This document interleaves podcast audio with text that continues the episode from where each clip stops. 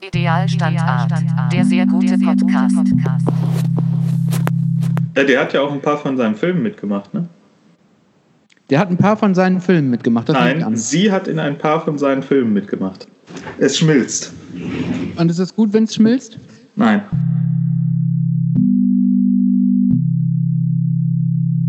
Womit cremst du dir auch öfters die Füße ein? Also Füße ein, also eincremen nicht, aber ähm, verschiedene andere Formen der Behandlung. Das ist ein großes Thema in meinem Leben. Echt, machst du viel Körperpflege? Ich mache vor allem viel Fußpflege. Wirklich? Ich bin gestern äh, durch den Kräutergarten gelaufen, habe mir verschiedene Kräuter abgeschnitten und habe mir da habe die gekocht und die in mein Fußbad eingelassen. Als da wären Minze, Rosmarin, Salbei, Thymian. Durch welchen Kräutergarten läufst du denn? Hier gibt es ja mehrere in der Nachbarschaft. So, wo die Hunde dran pissen, oder wie? Ja, genau. Aber ist nicht schlimm, weil das kannst du ja Nee. vorher sozusagen abwaschen und Ja. das wird ja auch gekocht. Und ähm, ansonsten äh, lasse ich mir gerne auch mal Meersalz in äh, ein Fußbad ein und mache ein Fußbad mit Meersalz. Und äh, dann habe ich noch äh, ein kleines Fläschchen, da habe ich mir Olivenöl reingetan und äh, zur Hälfte Tannenbaum, nee, wie heißt das, Tannenbaumöl? Nee, Äh. das halt, ja, äh, Äh, Teebaumöl, Tee, Teebaumöl. Da kannst du mich ja mit jagen. Dieses, Ja, mit- das ist so esoterisches, äh, weiß ich auch nicht, Gebetsöl habe ich das Gefühl. Damit kannst du mich echt jagen mit dem Also Zeug. Teebaumöl hat also wirklich nichts mit esoterischem Gebetsöl zu tun. So, Teebaumöl ist einfach ein, so wie wenn man sagen würde, Olivenöl ist so ein esoterisches Gebetsöl. für mich gehört das in die Ecke äh, Esoterik, ganz klar. Ja. Das kommt irgendwie nicht im, in keinem anderen Gebrauch vor, habe ich das Gefühl. Teebaumöl kommt auch äh, tatsächlich in normalen, nicht östlich orientierten Hausarztapotheken sehr gut vor. Kannst bei mir DM kommt das nicht vor. Ja, bei dir kommt eh wenig vor. Lange Rede, kurzer Sinn. Ja, ich pflege meine Füße. Okay. Und Ich muss sagen, wa- was schmierst du dir auf die Füße? Nee, ich habe äh, gelogen. Ich äh, habe mir nur die Schuhe ausgezogen. Ich fand es aber lustig, wenn ich sage, ich gehe mir die Füße eincremen. Das ist wirklich ein Brüller. Also ich habe selten, ich meine, von dir hört man ja eh nichts Lustiges, aber das war wirklich, also, so ein Frechdachs. Ja, auf jeden Fall, nee, ich creme wenig. Ich habe jetzt äh, angefangen, weil ich im Moment so trockene Haut habe, doch mein Gesicht einzucremen. Äh, äh, partiziell. Und ähm, Nur immer eine Seite, links oder rechts. Nee, es gibt ja so Zonen im Gesicht, zum Beispiel die Stirn, die Nase und äh, um den Mund herum und das Kinn, die Wangen also ausgenommen oft. Äh, Also jetzt hast du zehn Sachen gesagt, was ist jetzt ausgenommen? Die Wangen sind die ausgenommen. Wangen sind ausgenommen. Also um- umgekehrt alles außer die Wangen cremst du. Richtig. Mhm. Ja. Womit?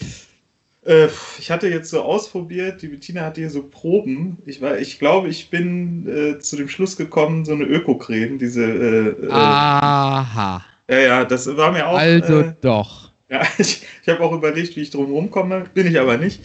Und äh, die- wie heißt diese Vileda? Nee, Veleda heißt das, ne? Leder, ja. Das, Also, es ist die Konkurrent der. Bruder von Vileda, oder? das ist sozusagen die Ökomarke, die es auch beim DM gibt. Genau. Ja. Die haben so ein Skin Food, äh, heißt das. Das ist, äh, finde ich, hört sich total eklig an. Das hört sich an, als wenn man so die Pickel füttern würde. Ähm, aber das ist irgendwie, war das ganz gut. Das ist, sag mal so, ich sag mal so, du hast halt Dr. Hauschka noch nicht ausprobiert, offensichtlich. Äh, Dr. Hauschka habe ich noch Dafür, nicht dafür, probiert. dafür reicht das Taschengeld dann doch nicht. Da muss der Malte zu Veleda Nee. greifen. Ja, Leder, ja. Nee, ich fand das jetzt, ich habe auch so diese teure, wie heißt die, Borlind, Berlind? Annemarie Börland. Irgendwie sowas ausprobiert. Das fand ich Mein, jetzt aber. mein, es gibt wirklich eine Annemarie Börland. Ich habe da so meine Zweifel. Ich, irgendwie, also ich sehe wirklich, wenn ich Annemarie Börland höre, dann sehe ich wirklich die Produktentwickler ähm, mit ihren Assoziationszetteln.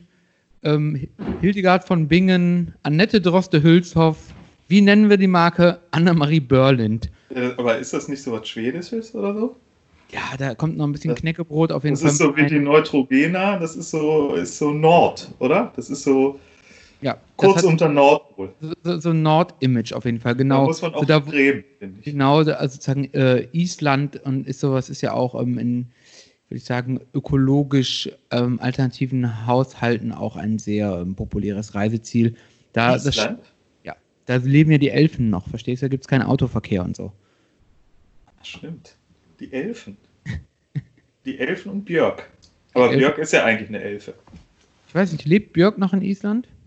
Ich glaube es nicht. Also ich nehme es äh, fest an nicht, es sei denn, äh, die Scheidung von Matthew Barney war so hart, dass sie sich ganz knallhart äh, isolieren die sich, musste. haben die sich geschieden? Die haben sich zumindest getrennt. Ich glaube aber auch, sie sind geschieden. Ich weiß aber ehrlich Aber gesagt nicht, ob die verheiratet waren. Aber die haben, glaube ich, ein Kind auch zusammen. Echt? Mhm. Wie alt? Oder ich habe jetzt die genauen Facts nicht, muss ich sagen. Aber ich kann dir mal eine E-Mail schreiben, vielleicht äh, klärt sie mich auf. Also, liebe Björk, erstens, hast du, Erstens. jemals, hast du jemals Kontakt zu Annemarie Berlind gehabt? Zweitens, wie ist euer Beziehungsstatus mit äh, Matthew Barney? Ja. Drittens, Nee, das ist vorbei, das weiß ich. Das ist auch so relativ äh, unglücklich auseinandergegangen. echt? Hast du das verfolgt? Äh, nee, ich hatte das, ich, ich wusste erst gar nicht, dass die zusammen waren und dann hatte ich irgendwann mal wieder gelesen äh, über Matthew Barney und dann stand da irgendwie, dass er seit da und da von Björk getrennt wäre und dass das wohl auch irgendwie eine komplizierte Geschichte ist. Naja, Aber also, vielleicht hat ich sich mal das so, wenn, wenn. Matthew Barney und Björk sich trennen, dass das, eine kompliz dass das das Potenzial einer komplizierten Geschichte hat, das wundert mich jetzt nicht sehr, wenn ich ehrlich Ja. bin. Ja, der hat ja auch ein paar von seinen Filmen mitgemacht, ne? Der hat ein paar von seinen Filmen mitgemacht. Das Nein, sie hat in ein paar von seinen Filmen mitgemacht. Echt? Ja, diesen Drawing Restraint, nein oder so, da hat die so eine Rolle gespielt. Ah, Okay. Ne? Ja, mir haben die Filme nie gefallen. Du magst die Cremaster-Filme nicht. Ehrlich gesagt nicht, nee. Wirklich nicht? Nee. Das ist ja Also, so, ich, also ich meine, ich muss sagen, ähm, ich glaube aber, es liegt daran, dass ich die. Nee, also ich habe die als Installation gesehen und ich fand die Installation schlecht. Das war so ähm, wie an so einem äh, Flughafen. Das war, glaube ich, auf der, wie hieß das da in, ähm, in Bozen? Nicht Documenta, sondern da gibt es so eine andere, ähm, in Bozen. ja, die auch immer wandert. Äh, diese, Manifesta. auf der Manifesta, genau, ja. Und ähm, ja, das war dann so irgendwie schlecht installiert. Das heißt, man ist an die Filme gar nicht so richtig rangekommen. Das, das- ist diese Hängung von oben mit diesen drei Bildschirmen. Genau, genau, die, die. Und irgendwie, naja, also ich meine, da bleibe ich halt dann nicht länger als, wenn ich ehrlich bin, fünf bis zehn Minuten stehen, vor allem wenn es auf einer Manifesta ist und ich noch irgendwie drei Tage gucken muss. Deswegen war das vielleicht auch ein bisschen unglücklich. Dann habe ich mir die aber, glaube ich, auch mal. Also ich muss sagen, wenn ich Ja. kurz intervenieren darf, ich glaube, dass es tatsächlich eine sehr schlechte Lösung ist, weil ich hätte die überhaupt nicht gezeigt. Andererseits haben die Kino, äh, die Museen natürlich das Problem, dass sie es, glaube ich, auch zeigen müssen oder wollen natürlich und dass es wenig Möglichkeiten gibt. Ich habe das erste Mal die im Kino gesehen. Mhm. Und ich fand das ziemlich, also ich muss sagen, ist so eine, ich finde den schon, äh, ehrlich gesagt, mit einem der besten Künstler, die so existieren gerade. Das will ich gar nicht ausschließen. Das will ich gar nicht ausschließen. Ich sage nur, oder sagen wir so, Cremaster Cycle ist an mich irgendwie nicht herangekommen. Ich muss aber tatsächlich sagen, ich habe mir da natürlich ein paar Ausschnitte auch mal so äh, äh, irgendwie auf dem Rechner angeschaut. Und die Inszenierung ist natürlich schon Wahnsinn. Ich muss tatsächlich sagen, ich fand die Kamera, ich weiß noch, dass ich damals gedacht habe, ich finde die Kameraführung billig. Also wirklich, Mhm. ich fand, da fehlte so genau das, was eine gute Kamera ausmacht, fehlte da. Man hat so gesehen, weitwinklig, schlecht, weißt du, wenn alles so präzise ist, aber das Weitwinkelobjektiv einfach kein gutes, ähm, weißt Aber du, hast du den ersten gesehen? weil, Wahrscheinlich. das ne? weiß ich tatsächlich nicht mehr. Diesen, Na, also- wo die, mit dem Footballspiel, wo die da, wo die dann unterm Tisch sitzt. Ich weiß, habe eher so kühle Hallen oder sowas, kühle Interieurs, so ein bisschen Stanley Kubrick-mäßig äh, im, im Kopf. Also es gibt ja das ein Set ist sozusagen ein wichtiges ist ja da im äh, wer ist das nochmal, dieses Museum? Äh, Ja, genau, das habe ich aber gesehen. Getty? Ne. Äh, wie heißt das denn jetzt nochmal? Annemarie Berlin Museum Düren. Das, Nein, das ab- Schwestermuseum nein, aber, ab- davon. Nee, aber, aber so ein weißes, helles, cleanes, ne? Ja, wie heißt das denn nochmal? Das das, das Museum. Ja, das ist in New York, oder nicht? Ja, wie heißt es? Äh, das heißt, ähm, äh, äh, Getty? Nee. nee, ist nicht das Getty, das ist das, ähm, ist das das MoMA? Nein. Entschuldigung, das muss ich jetzt gucken, weil das ist. Äh, Wenn du nachher jemanden auf der. Straße triffst und wenn du das so, das ist das ein- Guggenheim Museum. das Guggenheim. Genau, da spielt das ja drin und dann, also es gibt einen ganz harten Cut und zwar zwischen dem ersten Film, den er gemacht hat, und den darauf folgenden Film. Den sieht man auch. Also weil der ähm, optisch ähm, einfach etwas an, etwas, sagen wir mal, äh, nicht so bemittelt aussieht. Also man merkt, für die anderen Filme hatte der viel wesentlich mehr Geld zur Verfügung. Für die, für die Teil 2 und 3 sozusagen. 3 und 4. Ja, okay, okay, okay, okay, okay, okay. Nee, dann, äh, dann ähm, habe ich da vielleicht einfach äh, den falschen Zugang bekommen. Weil ich also weiß, du dass hast die es falsche Präsentation und den falschen Zugang. ja, und, und, falsche und den falschen Film auch noch gesehen. Genau, genau. Nee, wirklich, das, das weiß ich. Ich habe mir das dann natürlich trotzdem angeschaut, auch wenn ich die Präsentation schwierig fand. Aber ich habe dann gesehen, dann gab es irgendwie so eine, eben so eine totale und da habe ich richtig gemerkt, wie ich darüber, weißt du, wenn man natürlich anfängt, über die Kamera und über die Optik nachzudenken, äh, das will man ja bei so einem Film eigentlich nicht. Ne, das soll ja alles irgendwie, ich finde es clean, technologisch.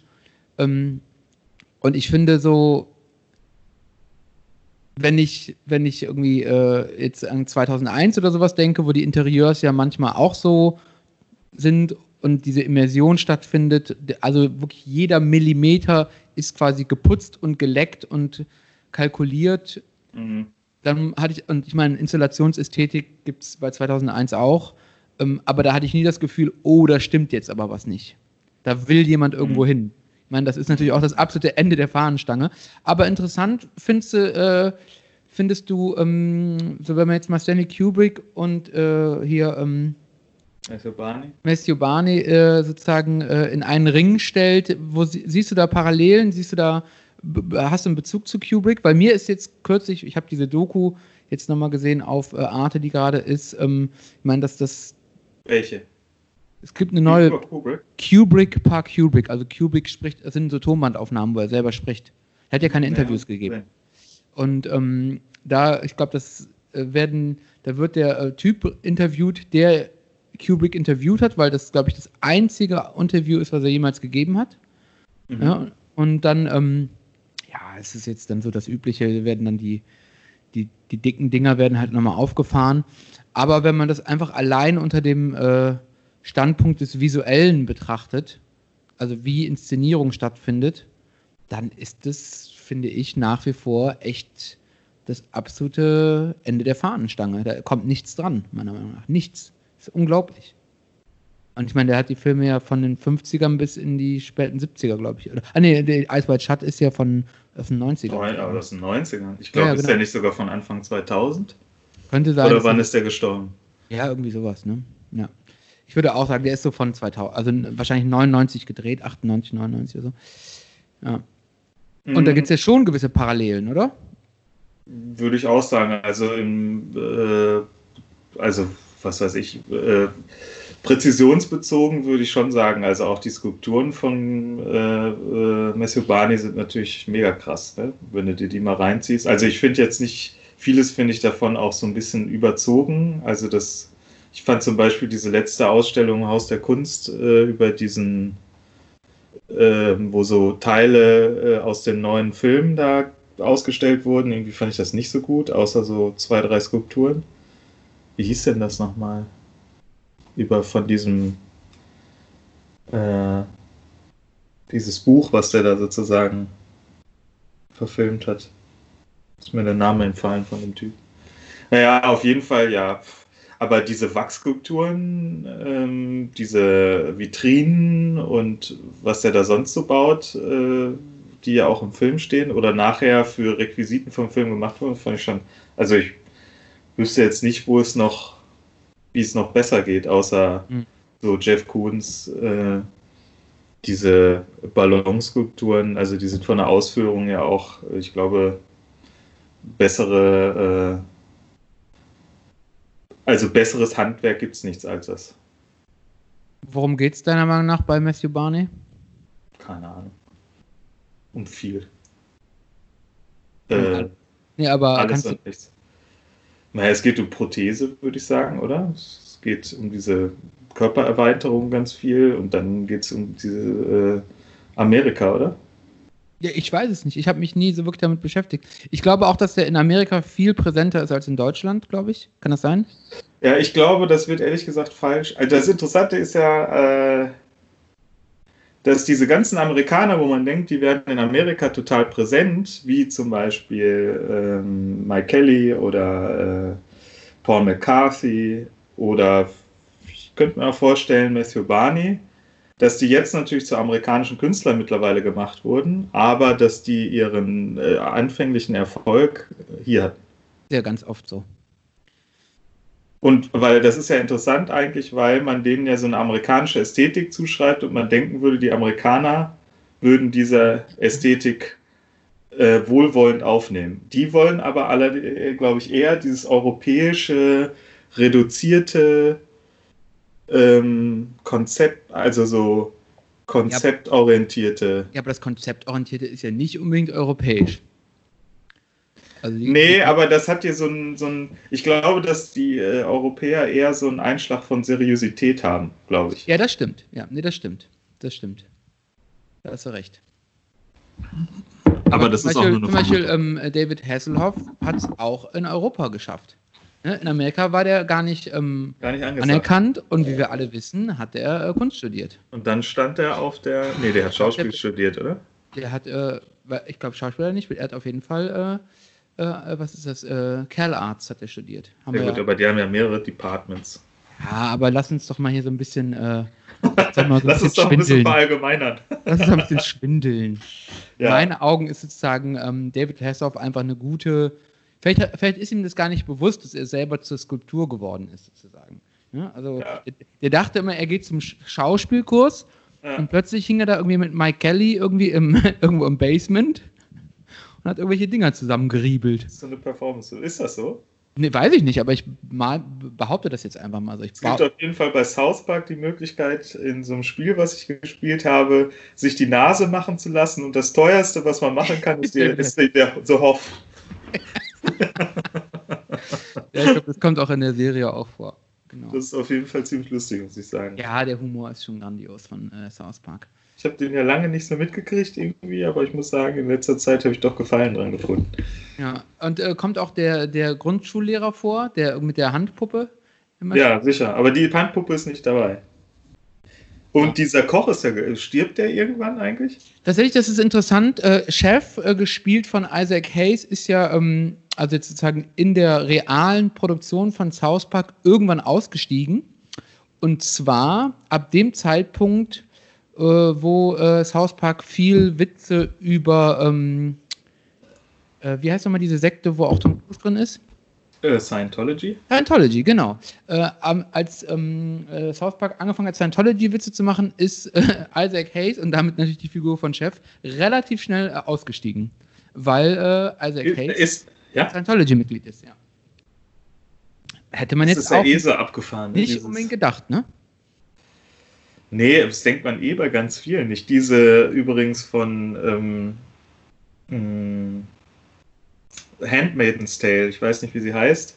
Die Schauspielerin. Ja, die ist auch bei Scientology übrigens. Wirklich? Ja, und der wurde auch, ich habe da letztens so ein Interview gestellt, wo sie, äh, gelesen, Entschuldigung. Das ist ja auch, die, die, die spielt ja auch die Hauptrolle bei Square, ne? Das ist ja dieselbe, oder? Bei diesem was ist Film. Square nochmal? Die- dieser Film, äh, der auch so in, im Museums- und Kunstkontext spielt, wo die diesen in Stockholm. ähm, Spielt die da mit? Ja, kann sein. Ja, ja. Ich, ich habe nur noch den Typen im Kopf. Irgendwie. Aber ist das nicht die, die in Ja, der doch, Kondomszene? Ne? ja, In ja, ja, doch. Du Ja? hast recht. Ja, ja. Ähm, ja, auf jeden Fall wurde ihr dann auch die Frage gestellt, wie sie denn das vereinen könnte. Also, wie sie denn die Handma das Handmaid's Tale, äh, ihre Handmaid's Tale Rolle und die Thematik mit der Scientology äh, Geschichte zusammenbringen könnte. Ach, ich habe ja ehrlich, das gefragt?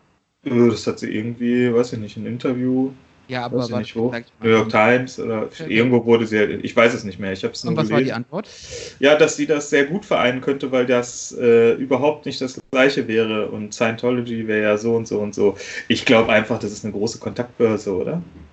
Das ist Äh, oder- oder- der oder- Karnevalsverein. Ja, sowas irgendwie, oder? Ich glaube, das ist so. Äh, Macht es ein, Net Machtnetzwerk. ich, hast du das mal gesehen, dieses äh, Church of Scientology da in LA, diesen Komplex? Äh, ich glaube, äh, hier doch, äh, Das, ich habe mir die, das, die Bude mal angeschaut, also so auf dem Foto irgendwie. Hm. Ich glaube, der Unterschied ist halt der, dass ähm, das natürlich ein Machtnetzwerk ist, aber das ist natürlich, ähm, und das ist vielleicht der Unterschied zum Karnevalsverein, äh, ich glaube schon, dass es da, also, aber ich meine, Amerika ist eh eine Zuspitzung von Europa auf eine gewisse Art und Weise, dass es da schon, äh, was sozusagen die Machtstrukturen angeht und auch so dein, also ich meine, weiß man ja, glaube ich, so Vermögen abgeben zu einem großen Teil und so, dass das natürlich dann doch mal eine etwas zugespitztere Situation ist. Handmaid's mhm. Tale habe ich ähm, äh, gestern, ich glaube, ich bin ja in Staffel 2, so in der Mitte. Mhm. Und es und? passiert, es passiert bei mir dasselbe, was auch bei Breaking Bad passiert ist irgendwann merke ich. Kein Bock mehr. Ja, das sowieso, das ist aber egal. Das liegt aber dann daran, dass die sozusagen dann ähm, von der eigentlichen Handlung ja weggehen und dann äh, sozusagen, das ist ja auch bei, ähm, bei, äh, wie heißt das hier mit diesen Dragons da, äh, äh diese Fantasy-Serie, äh, die jetzt auch so bekannt war. Wie heißt das denn nochmal? Äh, äh, äh, Game of Thrones? Game oder? of Thrones auch so, dass irgendwann wird äh, sozusagen sind die Settings gesetzt und dann geht es nur noch über Dialogprobleme und so. Aber was mir aufgefallen ist, und das würde ich jetzt mal so als These in den Ring werfen, wie du das siehst, sowohl The Handmaid's Tale mhm. als auch Breaking Bad mhm. sind auf der Metaebene, also nicht auf der Ebene dessen, was innerhalb des Films passiert, mhm. sondern auf der Ebene, welche Funktion diese Serien in unserer Gesellschaft haben, meiner Meinung nach eine totale Verfestigung eines amerikanischen, konservativen, heteronormativen, ähm, christlichen Weltbildes. Mhm. Warum? Warum sie das, also warum ich, wie ich darauf komme, mhm. kann ich dir genau sagen ähm, das ist das, was ich äh, die äh, Wolf, äh, die Schaf im Wolfspilz-Theorie, äh, Schaf im Wolfspilz, Wolfspilz. Theorie nenne. Ne? es sind keine ja. Äh, äh, Wölfe im Schafspelz, sondern es sind Schafe im Wolfspelz. Also Breaking Bad spielt ja in so einer ähm, irgendwie Drogen, Gewalt, er ist irgendwie Hip-Hop, Coolness, aber im Endeffekt ist es die Geschichte vom verlorenen Sohn, ne? Also sozusagen äh, es geht eigentlich um Verhältnis von Vater und Sohn. Und es geht auch um den amerikanischen Mythos A Man Walks His Way. Ne? Also dieser, dieser Mr. Heisenberg oder wie der heißt, ja. ist ja eigentlich. Ähm, ja, vom Tellerwäscher zum Millionär. So. Das ist die typische amerikanische Erfolgsstory, der Klassiker. Ne? Mhm. Also, äh, er, er, also er macht sich auch von seiner Frau unabhängig quasi. Also die kommt mhm. ja irgendwann, spielt die eigentlich keine Rolle mehr. Es geht um seinen Ego-Film. Aber wird die nicht irgendwann wieder größer, die Rolle der Frau? Ja, klar. Aber sozusagen ähm, insgesamt folgen wir dem Mann, der sein Schicksal in die Hand nimmt. Ne, das ist der uramerikanische Mythos.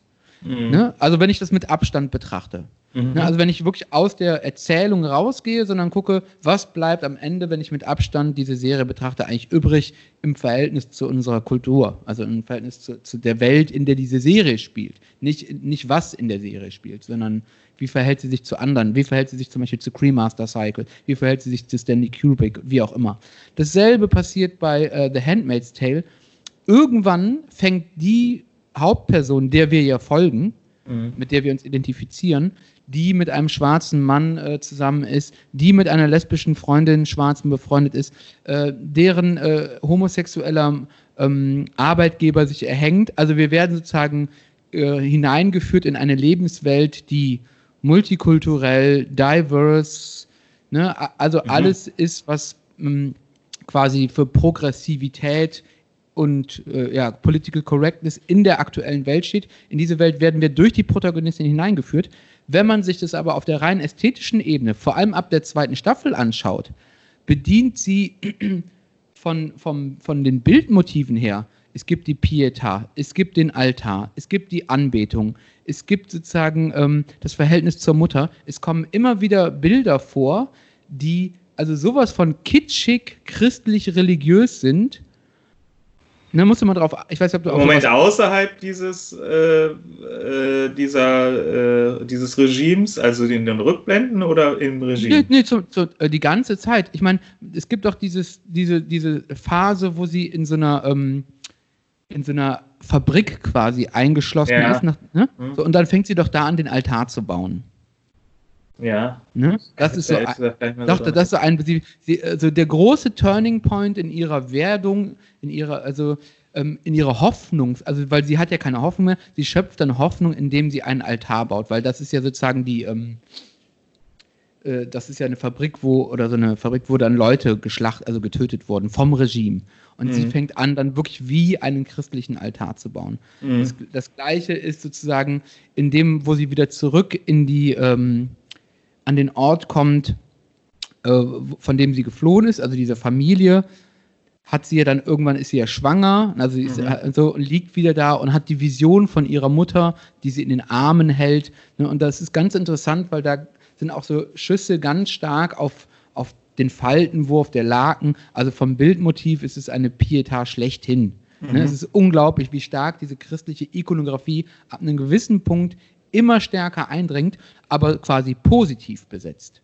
Ne? Wir denken ja sozusagen, das Christentum in den Referenzen wird ja in ganz vielen Motiven dem, dem Bösen, dem Feind, also diesem Regime zugeordnet. Die sind ja alle God's Grace, bla bla bla. Also man denkt eigentlich als Zuschauer, ähm, ja, wir sind hier äh, sagen, gegen Kirche, gegen äh, White Supremacy.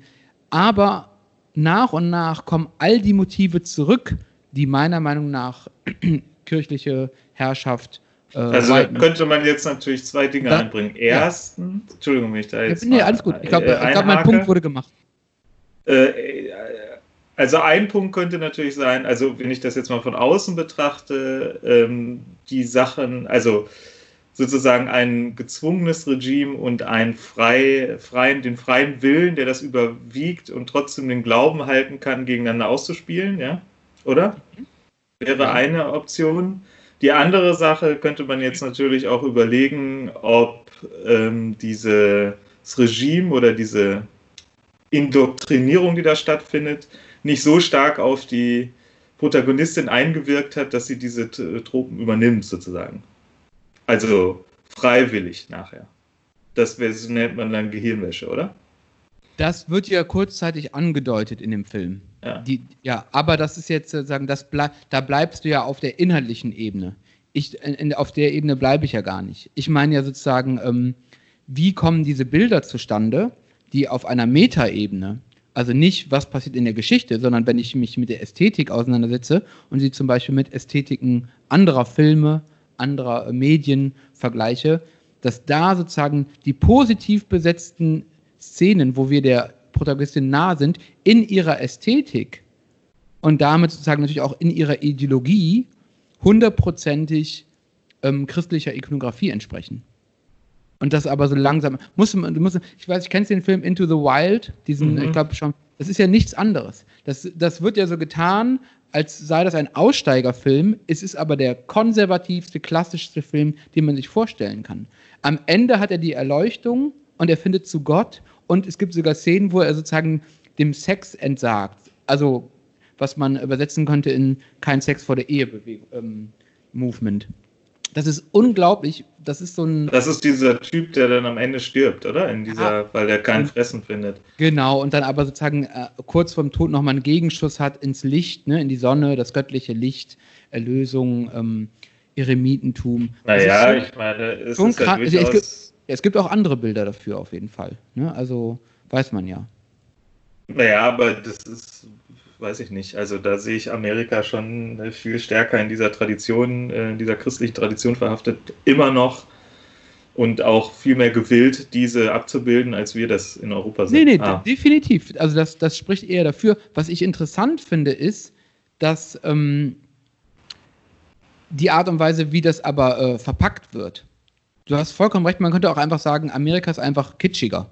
Ne? Also kitschiger im Sinne nee, von. die haben auch einen anderen Glauben noch. Ich glaube, dass das schon ähm, da Glauben noch eine andere Rolle spielt als hier. was heißt, was meinst du mit genau mit hier, Europa? Ja, Dann gehen wir nach Polen und gehen wir nach speziell Italien. in Deutschland. ja, wollte ich nämlich auch sagen. Ne? Also ich würde sagen, dass gerade diese protestantisch durchaus geprägten Länder wie Deutschland, die Niederlande, ähm, ich weiß gar nicht, Frankreich Amerika ist, ja auch auch, protestantisch- aber, Amerika ist ja auch protestantisch geprägt. ja, aber die haben ja noch eine andere, die haben sich das ja anders, die haben sich das ja irgendwie erhalten, was wir Ich- ich aufgegeben würd- ich- haben, oder? Ich würde sagen, die haben halt eine eigene Zeitrechnung entwickelt, die mit unserer nicht parallel läuft. Ne, also ich finde, das ich ja Religiös gesehen. äh, insgesamt hundertprozentig. Also als, als Nation, als Kultur. Ich, hab, ich finde, das ist der große Irrtum, den Deutschland oder den Europa generell im Verhältnis zu den USA macht. Dass oft angenommen wird, die USA würden im selben Jahr 2020 leben, wie die Europäer es tun. Das ist natürlich nicht der Fall. Das ist natürlich äh, Bullshit. Aber sozusagen ist es eine verlockende Annahme. Natürlich leben die rechnerisch im Jahr 2020, aber von ihrer kulturellen Entwicklung als Nation leben sie ja irgendwo, sozusagen, wenn man das, äh, wenn man jetzt Europa als Maßstab nehmen würde, ich würde mal sagen, im 16. Jahrhundert. Also der, der Staat hat sich erst ne, vor kurzem gebildet, die sind noch total in, in dieser, immer noch in dieser Machtverteilung und deswegen ist es auch kein Wunder, dass die sich alle noch bewaffnen.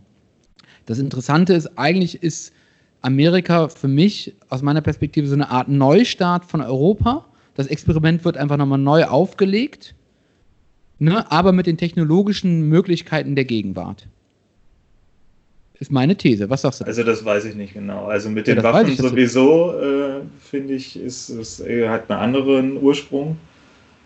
Ähm, das hat ja nichts damit zu tun, dass sie noch im, im Bilden einer, äh, was weiß ich, äh, Demokratie oder eines äh, Rechtsstaats sich befinden, sondern Soweit würde ich auch gar nicht gehen. Ich würde sagen, die sind noch viel weiter sozusagen. Das hat, das ist, hat mit Re- Rechtsstaat und Demokratie gar nichts zu tun. Viel früher in der, in der kulturellen Findungsphase. Aber erzähl weiter. als, mal- nochmal, die, die sind früher in der kulturellen Findungsphase als als dass die an dem Zeitpunkt wären, wo diese, ähm, was du gerade meintest, äh, Demokratieentwicklung als das ein relevanter ähm, Punkt wäre. Oder ein, ein der, rele der relevante Punkt wäre. Ich finde, sie sind in einem viel archaischen Zustand. Das meine ich mit G 500 Jahre. Wann, wann hat die große, wann hat die Übersiedlung, die Auswanderung stattgefunden, größtenteils? Das war so im 1494 ist doch Kolumbus. ja, aber sozusagen der, der große Rübermach, wann hat sich die Nation gebildet, Amerika? 1750 oder sowas, oder? Das ist die Proklamation, würde Kann ich sagen. sein, ja. Genau. Und ähm, ich finde, von diesem Punkt aus gesehen, ist Amerika eine 200 bis 300 Jahre alte Nation. Und eigentlich ist genau das, was ich meine. Ne? Das Identitätsverständnis dieser Nation ist noch im vollkommenen Verhandlungsmodus. Das ist überhaupt nicht real. Wir nehmen aber an, als europäische Länder, weil das ja sozusagen Exileuropäer sind, die darüber gegangen sind, dass sie sich in derselben Entwicklungsphase finden, wie zum Beispiel ein Land wie Frankreich oder Deutschland oder Italien. Das ist aber meiner Meinung nach der große Irrtum.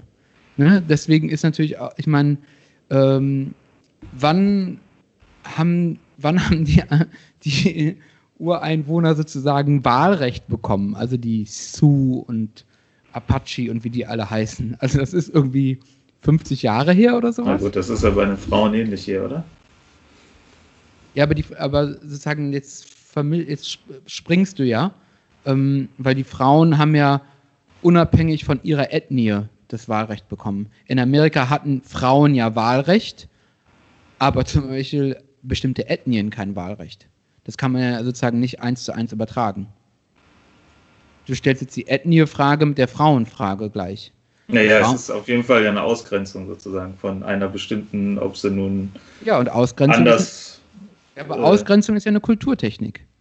Es gibt keine Ja. Kultur ohne kulturelle Ausgrenzung. Also ist jetzt nicht die Frage, findet Ausgrenzung statt, sondern welche Ausgrenzung findet statt. Und wenn man dann sagt, okay, die Ausgrenzung der Frau ist natürlich ein Thema, aber wir, wenn man jetzt in der, Kult, in der kulturellen Entwicklung einer Nation, wenn man darüber nachdenkt, ähm, ist das ja sozusagen ein anderer Punkt.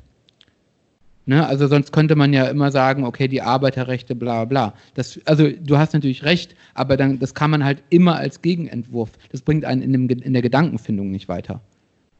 Ne? Also ich meine, die, in Amerika, die Frauen in Europa haben ja das Wahlrecht, weil in Amerika die Frauen für ihr Wahlrecht gekämpft haben. Ne? Also die, die Frauenbewegung ist in Amerika ja sehr stark gewesen, sehr früh.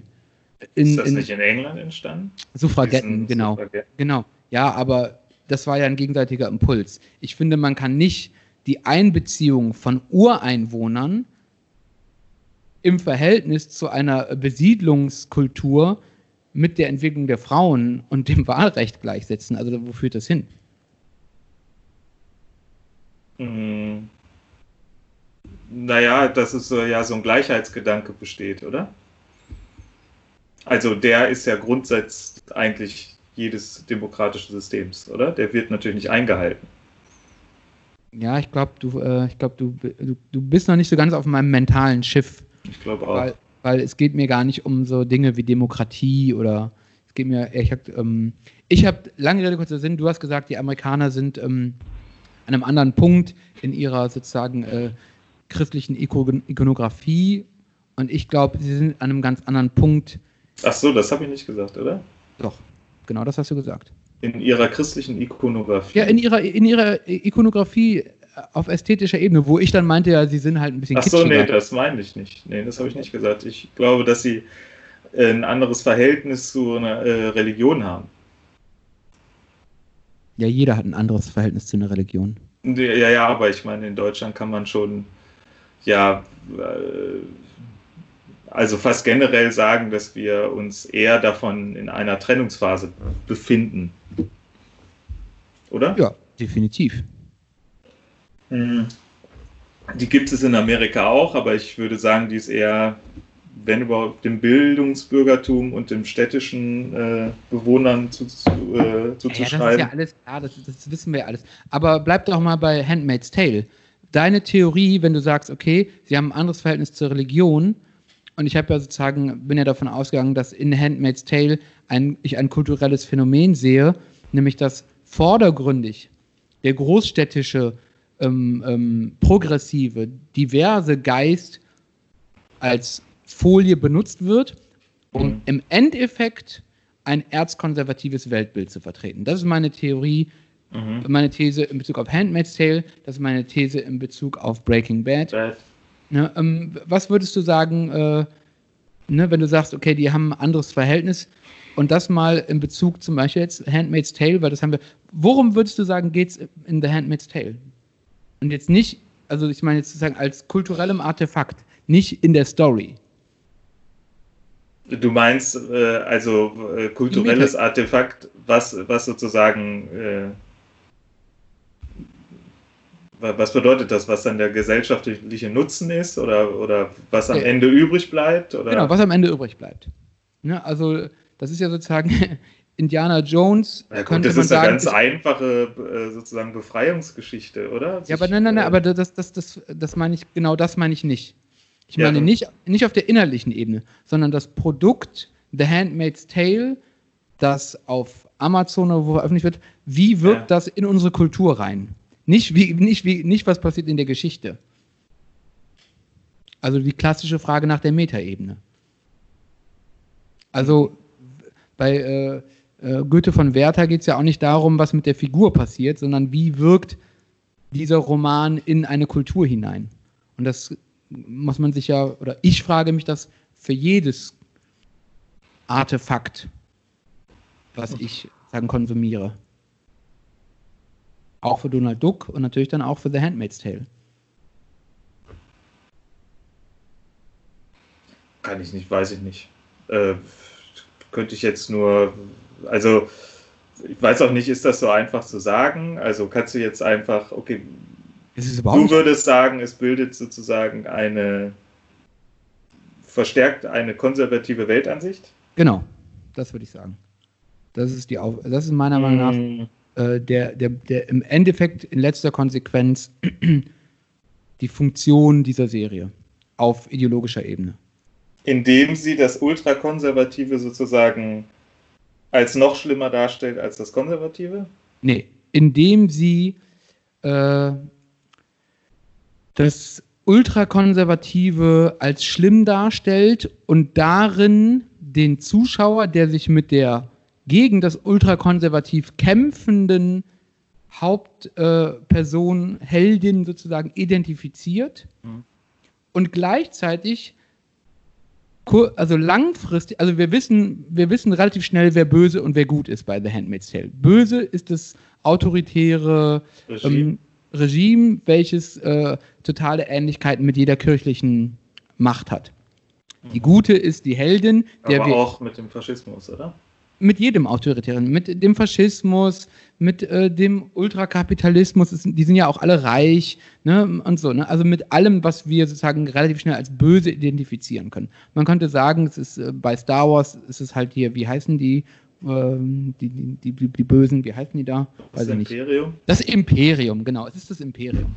Und ähm, Handmaid's Tale, die Frau, ist natürlich dann die, die Rebellen, oder wie, wie, wie heißen die? Heißen die Rebellen? Die Rebellion? Irgendwie sowas. Ja. Ne? Skywalker ist, glaube ich, bei der Rebellion. Ähm, Ach so, du meinst jetzt Star Wars oder Handmaid's Tale? ja, ich vergleiche jetzt. Also bei Ja. Handmaid's Tale, das Regime ist ja das, was bei Star Wars. Äh, Die Rebellen sind. nein. Das Regime Ah, äh, ist das, das. Regime ist das, was äh, Das Imperium ist. Äh, Imperium ist und die, also eine. diese Mädels da, die sich vereinen Genau, wollen. sind die Rebellen. Also eine ganz klare Schwarz-Weiß-Malerei. Mhm, Das heißt, vordergründig auf der inhaltlichen Ebene mhm, der Serie mhm. folgen wir dem Kampf der Rebellen gegen das böse Regime. Das Ja. böse Regime äh, wird sozusagen ähm, dargestellt mit den Artefakten unter anderem der kirchlichen Macht. Mhm. Ne? Also da gibt es eine, die sagen immer Praised be, God bless, bla bla bla. Ja. Das heißt, wir fühlen uns in einer Rolle, als würden wir gegen die Kirche unter anderem kämpfen. Als Identifikation mit der Hauptfigur. Gleichzeitig im Laufe der Zeit Mhm. nimmt diese Hauptfigur aber Verhaltensweisen an und wird sozusagen kompositorisch, ästhetisch in Kontexte gerückt, die total krass der christlichen Ikonografie entsprechen, Mhm. sowohl in ihren Handlungen als auch in ihrer Darstellung. Mhm. Das heißt, wir glauben, wir, ich sage mal so, zugespitzt hieß das, wir glauben, wir kämpfen gegen die Kirche, aber in Wirklichkeit sind wir die Kirche als Zuschauer. Ne? Die Kirche braucht ja auch, wie jede große Macht, immer ein Gegenüber. Also, ne, wenn, wenn ein, ich sag jetzt mal, Nazi irgendwie einen Film guckt, äh, wo sich, wenn ein Nazi Star Wars guckt, und, äh, dann äh, in, äh, identifiziert er sich auch mit Luke Skywalker. Weil er auch denkt, ich kämpfe ja gegen den übermächtigen Feind, gegen die Repression. Also sozusagen, ähm, die Projektionsflächen der Repression sind ja immer austauschbar. Und genau das passiert meiner Meinung nach bei The Handmaid's Tale und bei, bei Breaking Bad. Ich meine, Breaking Bad, ähm, das ist so, der Titel alleine ist schon so ne, good and bad. Es ist einfach, die, einfach nur eine komplette Umkehrung. Man denkt, ich werde böse, aber im wahrsten, äh, im Endeffekt wird man eigentlich gut. Ja. Jetzt äh, darf ich noch mal was an. Ja, ist, Ja, genau. Äh, sozusagen Hat- richtig. Jetzt aber kannst du das nachvollziehen? Was, ja, kann ich nachvollziehen. Jetzt muss ich noch mal. Äh, wie würdest du die äh, Position äh, Kanadas in der jetzt, wo wir bei Handmaid's Tale, Tale sind, äh, sehen? Also welche Funktion Kanada ähm, jetzt für die Story ähm, oder für die äh, für den Nee, nee, als, als sozusagen das, was es als Bild, äh, für was es als Bild steht in dem Film. Ja, das ist ja innerhalb des Films, ja, es steht sozusagen für das liberale Nachbarland. Ja, aber ist es nicht interessant, dass ich habe jetzt nämlich gerade noch äh, was anderes gesehen, wo auch Kanada sozusagen das, ähm, sagen wir mal, ich nenne es jetzt mal gelobtes Land, äh, Ja, das ist ja immer der dem Klassiker. zugeschrieben wird. Das ist ja ein Klischee, weil es ja auch so ein bisschen so ist. Ne? Also in der Realität ist Kanada äh, freundlicher, also so was Diversität angeht, ähm, weniger Gewalt, andere Waffengesetze, mehr Naturschutz, mehr Solarstrom. Ähm, ich glaube also äh, höhere ähm, Diversitätsrate, was äh, sexuelle Orientierung in der Öffentlichkeit angeht. Das ist ja so ein bisschen das Klischee, was man von Kanada hat und welches natürlich da ähm, als das gelobte Land quasi benutzt wird, so ein bisschen. Ne? Die flüchten ja nach äh, Kanada. Aber auch das ist meiner Meinung nach eben nur eine Folie, um zu sagen, hey, wir sind diverse, wir sind progressiv. Die Wahrheit ist doch im Endeffekt, also wenn man das mal drehbuchtechnisch analysiert, äh, ist ja die Kernfrage immer, äh, the character, äh, also die, der wahre Charakter einer fiktiven Figur zeigt sich immer dann, wenn er ganz am Boden ist, also in der, im tiefsten Trouble. Und das ist halt interessant zu beobachten bei The Handmaid's Tale. Immer dann, wenn sie ganz am Boden ist, sucht sie als Lösungsmedium ähm, eigentlich äh, klassische Handlungsweisen des Religiösen und die sind eingebettet in eine religiöse Ästhetik. Ich würde mhm. sagen Ikonografie. Und das finde ich das eben genau der Punkt, wo klar wird, es ist ein Schaf im Wolfspelz. Sie tut cool, sie ist irgendwie äh, mit, mit, einer Lesbin befreundet und heiratet einen Schwarzen, aber im Endeffekt ist sie, ne, wenn, die, wenn ihre Mutter sie, ihre weiße Mutter sie in den Arm hält und sie zu ihrem Kind spricht, vertritt sie ein erzkonservatives amerikanisches Weltbild, was Vater, Mutter, Kind bedeutet. Ne, die Rebellin kehrt am Ende zu ihrer Mutterrolle zurück. Und das ist halt das Interessante daran. Und das finde ich das Biblische daran. Gut. Ja, hast du noch ein, äh, ein Abschlussstatement äh, zu meiner These? Ich muss da jetzt erstmal drüber nachdenken, glaube ich. Habe ich gerade überlegt. Was ich interessant finde, ist, dass du darüber nicht nachdenkst, weil ich denke natürlich die ganze Zeit über sowas nach. Ja, ach. Ja, dann, ich mache mir manchmal dann nicht die Mühe. Weil, ja, sehe ich ja. nicht. Ja? Was? Ja, ich, also, ja, finde ich gut, dass man darüber nachdenkt. Ich mache das manchmal bei manchen Dingen und bei manchen kann ich sowas gut ausblenden. Ja, mir fällt es eher schwer, das auszublenden. Also für mich wäre das Ausblenden anstrengend. Mhm. Ja, ja, nee, ist für mich nicht anstrengend. Muss sagen. Also, ich kann gut ausblenden. ja, aber äh, wenn du darüber nachdenkst, was, was, was denkst du? Ich muss jetzt ja nichts Schlaues sagen. Äh, ich, ich denke da nicht so viel drüber nach. Also für mich steht das am Ende. Ja, weil, weil, du gerade meintest, ähm, da muss ich erstmal drüber nachdenken. Ja, über das, was du gesagt hast. Ja, genau, das meine ich. Über ja. die, äh, die äh, äh, das. Was sagst du zu meiner Handmaid's Tale-These? Äh, ja, äh, kann ich so nachvollziehen. Ich weiß halt nicht, inwiefern. Also ist es so, dass das so fatal zu betrachten ist, wie du es betrachtest. Ich sage, wieso fatal?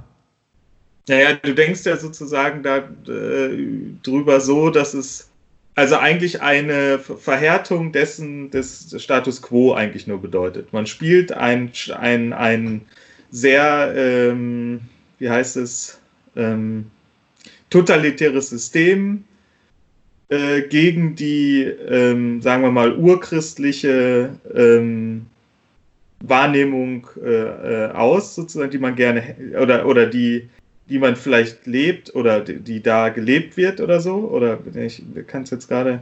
Also man spielt auf jeden Fall ein System ja gegen das andere. Ähm, und, und man setzt auf der, auf der filmischen ein, Ebene oder auf der kulturellen Ebene? Auf der kulturellen Ebene. Mhm. Also, dass man sozusagen einen noch übermächtigeren Gegner ähm, dem eigentlich Guten entgegensetzt. Also jemand, der das sozusagen extrem auslegt in seiner ähm, faschistoiden Ideologie, die da durch dieses äh, System dargestellt wird, dieses, diesen, wie heißen die nochmal da überhaupt? Ja, die, die, die haben eigentlich keinen so richtigen Namen, ja, aber nennen wir sie mal das Regime. Ja, irgendwie so. Und ähm, man setzt eigentlich das gute, kleine amerikanische Bürgertum als Held dagegen. Bin ich jetzt mal, also ganz mal von äh, genau so. reduziert. So, ne? Das David ist ja, gegen Goliath. Genau, das ist deine These. Und das ist ja sozusagen etwas, was immer wieder passiert. Also ob es jetzt Star Wars ist oder ähm, sonst was. Ich, ja, ich, meine, ich frage mich halt manchmal, das, ja. Das, das Interessante ist, wenn du mit Star Wars vergleichst, Star Wars ist ja auch ein interessantes Beispiel für äh, quasi Diversität. Ne? Also die Rebellen, wenn man das mal so betrachtet, sieht man ja, ähm, die haben lange Haare, kurze Haare, braune Haut, gelbe Haut, ne? verschiedene Geschlechter, kommen von verschiedenen Planeten. Das Imperium, ne? die sehen ja alle gleich aus. Genau. Ne? Ja. Deswegen ist der Vergleich eigentlich ganz gut. Ähm, interessanterweise schleicht sich bei mir bei Star Wars nicht dieses Gefühl ein. Interessanter, also bei den frühen Sachen, ne? also bei den äh, von Ende der 70er, Anfang der 80er. Interessanterweise ähm, wird da natürlich auch die äh, romantische, heteronormative äh, Liebe idealisiert, aber der kulturelle Kontext ist zumindest aus meiner Perspektive ein ganz anderer. Wahrscheinlich, wenn ich damals 40 Jahre gewesen wäre und es so gesehen hätte, würde ich es genauso betrachten. Ich glaube aber tatsächlich, dass damals der kulturelle Aufbruch wirklich vorhanden war. In der Gegenwart wird, glaube ich, und das ist, glaube ich, was ich bei Handmaid's Tale sehe, im Unterschied zu Star Wars, ähm, das positive Image von, ich fasse es jetzt mal Diversity quasi zusammen, genutzt, um das Gegenteil von dem, was Diversity ist, zu erreichen. Und das würde ich sagen, ist bei Star Wars nicht der Fall. Aber das ist ja auch nur eine These. Naja, ich würde jetzt auch denken, dass Star Wars auf einen wesentlich größeren äh, Maßstab gedacht wurde und, oder weiß ich nicht, auf jeden Fall wurde es so, äh, ja, ist schon so angelegt worden. Also es bedient ja auch viel mehr. Und die Frage ist ja, ob man jetzt, also ich würde auch sagen, Star Wars lässt sich nicht auf dieses einen, diesen einen Konflikt äh, mh, herunterbrechen. Also da gibt es ja sehr viele Dinge, die da drin äh, passieren, sozusagen, die ja alle. Ja, aber ich, ich, ich, ich bin ja gar nicht in der inhaltlichen Ebene. Ich bin ja sozusagen immer, ich bleibe jetzt, im, ich bleibe jetzt immer auf der Metaebene. Ich frage mich nicht mehr, was passiert inhaltlich, sondern welche, welche Funktion hat Star Wars in unserer Kultur, welche Funktion Ja, ja, hat, aber hat das eine Funktion oder hat es halt viele Funktionen? ja, jedes Ding hat niemals eine Ne? Funktion. Also das ist ja, ja, ja, aber Frage das ist also die, was die, was ist die ähm, Funktion auf der ideologischen Ebene? Und man kann ja das Ganze auch marktwirtschaftlich betrachten, ne? Aber wenn wir jetzt mal bei der Ideologie bleiben, das war ja sozusagen mein Ausgangspunkt meiner These, ne, ist die Frage sozusagen, welche Funktion hat Handmaid's Tale auf der Ebene der Ideologie in unserer Kultur, würde ich sagen, äh, Festigung eines konservativen Weltbildes. Das Fiese daran ist, sie bedient sich vordergründig äh, der Ästhetik und der Erzählung eines eben dem Aber- 180 Grad entgegenliegenden, nämlich eines multikulturellen, um etwas sozusagen erzkonservatives äh, aber zu ist das so zu definieren. trennen? Muss man das so trennen? Was muss Kann tun? es nicht einerseits sozusagen dieses diverse bedienen und trotzdem konservativ sein? Das tut es ja. Ja, ja, aber ist das sozusagen, ist das, weil bei dir hört sich das ja so an, als wenn es ähm, eine, eine, ein Trugschluss ist. Ja. Eine Strategie. Ein Täuschungsmanöver. Ja, warum? Also, äh, und, und wenn das doch so abgebildet Ja, wird, weil warum? es widersprüchlich ist. Ja, aber das, Und weil es aber eine uralte Strategie ist. also so wie ich das jetzt mich daran erinnere, kann ich jetzt nicht daran erinnern, dass, äh, kann ich mich nicht daran erinnern, dass das sich gegeneinander ausspielt, sondern, also warum muss ich das gegeneinander ausspielen? Warum kann das nicht so eine, Naja, ich sag mal so, du, du bist, du, du, du wählst entweder die, die CDU oder die Linke. Würde ich jetzt mal so sagen. Entweder du bist sozusagen äh, für die Homo-Ehe oder dagegen. Ist ja ganz klar, wenn man es mal daran. Ja, ja, aber was hat das, also ja, aber das ist ja sozusagen in, das, äh, also wenn, dann findet das ja da gleichzeitig statt, oder? Also da, da gibt es das ja halt nicht. Da bist du jetzt sozusagen in einem Mix zwischen CDU und Linke. Nee, eben nicht. Und warum nicht? Ja, also ich kann dir, die, ich kann dir sozusagen meine These ähm, quasi. Also warum okay, verstehe. wird es verstehe. sozusagen ja, ja, abgebildet? Ganz, ganz, Also nee, warum- ich, verstehe, ich ja. verstehe, was du meinst. Also du meinst sozusagen, dass die Heldin von äh, Handmaid's Tale gleichzeitig für die Homo-Ehe ist und gleichzeitig dagegen. Nee, Sondern? ich würde das als zwei, also ich könnte jetzt verstehen, dass sie religiöse Tendenzen aufweist, die sozusagen mit einer vielleicht einer Jesus-Geschichte einhergeht, ja, die, also dieser Unterdrückungsgeschichte. Ähm, und trotzdem kann sie darauf auf Diversität hinweisen. Also warum ist das zu trennen? Ganz einfach, wenn eine Wahl getroffen werden muss, dann ist eine Wahl immer eindeutig. Also zum Beispiel ich mal so. Aber wenn das jetzt sozusagen abgebildet wird, ne? wir, wir sind jetzt eine, wir, wir befinden uns in einer Gesellschaft, der wird zumindest dieses Bild gezeigt von Diversität. Ja, und das ist ja nicht nur die Stadtgesellschaft, diese, also es ist ja sozusagen viele bist du in der Serie oder bist du in der, in, in der Realität? Ja, wir sind jetzt in der Realität. Wir gucken jetzt mal auf die Serie drauf. Wir Genau. sehen, was da passiert, sondern ein, ein, ein repressiver Staat, ähm, eine junge Heldin, die sich. Ähm, Ja, jetzt bist du ja wieder in der Serie. ja, gut, aber ich kann das ja nicht so ganz trennen, oder? Doch, oder man kann es hundertprozentig trennen. Trenn mal unsere Kult, trenn mal, vergiss mal äh, sozusagen, was in der Serie passiert, sondern frag dich, welche Funktion hat die Serie für die Realität? Du hast doch Medienkunst studiert, was hast du eigentlich am ZKM gemacht die ganze Zeit? Sowas auf jeden Fall nicht. Wirklich nicht? Ich immer gegen gewehrt. Also darum ging es eigentlich in allen Theorieseminaren, die ich, an, äh, die ich an der HFG belegt habe. Welche. Funktion ein mediales Artefakt in unserer Kultur hat. Ja. Marshall McLuhan ist In, in, Indoktrina- Indoktrination oder so. Ja, nee, aber, aber also ich meine das ernst. Also, wa- Nee, ich habe das, sowas habe ich da nicht besucht. Hast du dich damit nie beschäftigt? Nee, ich habe da so. Ja, Medien. Also. Nee. Also ich habe das äh, auf äh, die Fotografie bezogen, habe ich mir das manchmal reingezogen, aber. Dann würde ich dir, wenn ich ehrlich bin, einen schlimmen Vorwurf machen, Malte. Ja, das kannst du ruhig machen. Ja, mache ich jetzt auch. Dann hast Ja. du einen naiven Blick auf, äh, auf sozusagen äh, die Kultur der Medien. Das würde ich auch nicht sagen, aber ich habe. War jetzt auch eine provokante These. Ich habe äh, sicherlich äh, nicht die. Also ich habe, ich glaube, ich habe keinen naiven Blick, aber ich habe sicherlich auch keinen absolut getrübten Blick äh, darauf. Keinen absolut getrübten Blick. Ja, also ich würde nicht sagen, dass ich dem, dass ich mich, ja, ich, ich, dass ich mich damit dauerhaft auseinandersetze, sozusagen. Mhm. Aber ich würde auch nicht sagen, dass ich mich nicht damit auseinandersetze. So. Indiana Jones. Mhm. Ne? Kann man ja trennen. Es geht, einerseits kämpft er gegen die Nazis, würde ich sagen, das ist die innerliche Ebene. Auf der Metaebene sozusagen festigt er das Bild vom sich selbst ermächtigenden heterosexuellen Mann.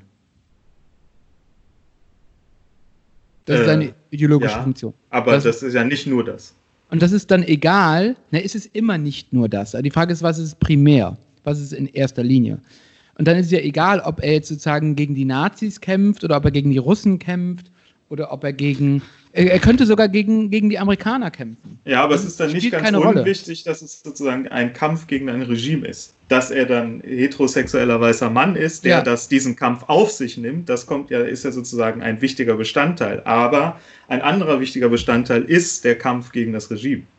Ja, aber, aber jeder höhere Held, aber, Macht. nein, nein, jeder, aber jeder Held in jedem Drehbuch kämpft immer gegen ein Regime. Sonst äh, findet ja kein Konflikt statt. Das ist vielleicht das, ich glaube, du hast auch keine Drehbuchseminare an der HFG wahrscheinlich ne? nicht. Ja, das Überhaupt merkt man.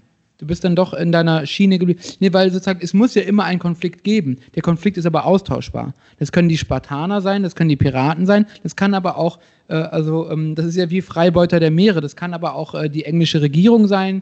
Das ist ja egal. Das, äh, dieses Regime. Naja, aber wenn man zwei ja gleichwertige Regime gegeneinander setzt, Ist dann das so? Ist das so ist bei es ein Indiana Kampf. Jones? Nein, aber ich Ja. meine, es gibt ja, was weiß ich, wenn du jetzt den, ein chinesisches Regime gegen ein Ja, dann stell mir, sag mir mal einen Film, wo das passiert. Äh, Das weiß ich nicht im Moment, Nee, habe ich ja, kein überleg Beispiel für. Aber das ist ja jetzt amerikanisch geprägt, was du ja sagst, oder? Ja, aber es ist also ähm, Freibeuter der Meere, kennst du das? Das ist ein Pirat, der kämpft gegen die amerikanische Marine. Die Ameri äh, gegen die englische Marine. Das ist nicht so, man muss das trennen, auf der Ebene des Kalten Krieges äh, muss man da genauer hinschauen. Da ist es schon wichtig natürlich, dass äh, ähm, Sylvester Stallone gegen die Russen kämpft. Ne? Weil da das Regime sozusagen in den kulturellen Kontext Berührungspunkt hat. Wenn wir aber den klassischen Abenteuer, den Piratenfilm nehmen, Mhm. ist es total austauschbar. Okay, da, das ist natürlich so. Oder? Aber äh, natürlich, in dem Fall ja, aber wie gesagt, in anderen Fällen halt nicht. Das ist ja sozusagen speziell zu beurteilen, oder? Weil du ja eben gesagt hast, dass es immer das Ding ist. Es muss immer einen äußeren Feind geben, sonst gibt es keine Geschichte. Gut, das ist sowieso so. Das ist. Äh, Genau. Ja. Ja. Und sozusagen, es ist zum Beispiel, das ist ja das Interessante bei Star Wars, dass das ähm, Imperium für jedes Regime herhalten kann. Es hat was von den Römern, es hat was von den Nazis, es hat was äh, äh, von der Oberschicht. Ne? Also alles, je, jegliches böse Regime kann darauf projiziert werden. Es hat auch was sozusagen von den, ähm, von den Japanern, was ich sehr interessant finde, aus einer amerikanischen Perspektive. Ne? Die Helmform ist ja nicht nur eine ähm, Nazi-Helmform, sondern sie ist auch äh, eine japanische Helmform, was natürlich äh, super interessant ist. Lange Rede, kurzer Sinn. Und eine Insektenform. Äh, äh, das tut mir auch ein bisschen leid, aber ich, äh, ich merke, wir kommen da nicht zusammen. Weil, weil uns, glaube ich, die äh, sprachlichen Grundvoraus, also sozusagen, weil die, Ide die Grund aus, ähm, du gehst von, glaube ich, so anderen Dingen aus in dieser Diskussion, wie ich, als wie ich es tue, dass wir da gar nicht Ja, zusammen aber dann sei, definier das doch nochmal. Also, dann setz doch mal die Definition nochmal, dann kann ich mich vielleicht. Äh, äh, Also, meine These ist, hm? dass eine Serie wie The Handmaid's Tale ein weiteres Beispiel, zum Beispiel wie Breaking Bad, dafür ist, dass auf der inhaltlichen Ebene etwas geschieht. Rebellin kämpft für Vielfalt, Ja, Klammer ja, zu, ne? ja, ja. was dem, was auf der Metaebene, also außerhalb der Serie, es gibt keine Handmaid's Tale, es gibt keine Narration, sagen, also in unserer realen Welt widerspricht. Nämlich das, was in uns als Betrachter ideologisch übrig bleibt, Mhm. ist genau 180 Grad gedreht. Entsprechend oder im Verhältnis zu dem, was ideologisch in der Narration, also auf der fiktiven Ebene erzählt wird. Und ich würde eben so weit gehen, dass die Ideologie, aus der heraus eine Serie wie The Handmaid's Tale produziert wird, gedacht wird, geschrieben wird, im Endeffekt die Ideologie ist, die die Heldin innerhalb der Serie zu bekämpfen scheint, aber nicht wirklich tut. Denn wann immer sie als Figur, als Identifikationsfigur stattfindet, wird auf der ideologischen Ebene innerhalb des Films auf eine Ideologie außerhalb des Films verwiesen, nämlich die des Glaubens und der Religion. Und auch des, der klassischen Ehe. Vater, Mutter, Kind. Ich glaube, ähm, damit. Ich, hast du von Slavoj Žižek The Pervert's Guide to Cinema und The Pervert's Nein, Guide to ID? Ja, okay, dann. Ähm, Aber das ist ja natürlich, ja, aber das, Weil da- ist das ja ist gen- sozusagen, du genau- orientierst die Metaebene natürlich am Inhalt, aber trotzdem. Also das geht ja gar nicht anders. Also, die Metaebene hat eine Funktion in unserer Kultur. Die ist natürlich Surrogat oder Essenz, nicht aus dem Inhalt, sondern aus der Ästhetik und der Symbolwirkung des Inhalts. Der wiederum, Ja, gut, Die aber die wiederum- müssen wir ja die ist ja gekoppelt. die Dafür ja müssen wir ja den Inhalt definieren erstmal, oder? Ja, der Inhalt ist ja klar. Heldin kämpft gegen böses Regime.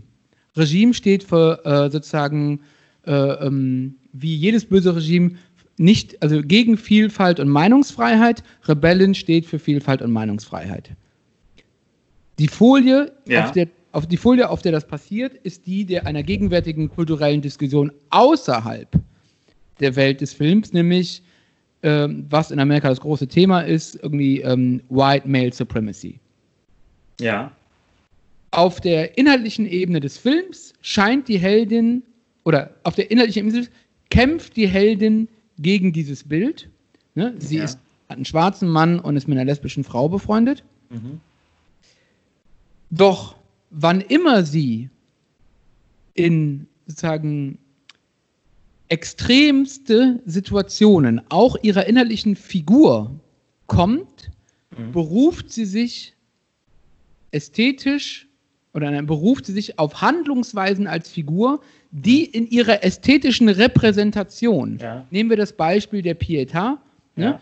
aus dieser ähm, Ideologie kommen in der realen Welt, die sie in der fiktiven Welt zu bekämpfen scheint.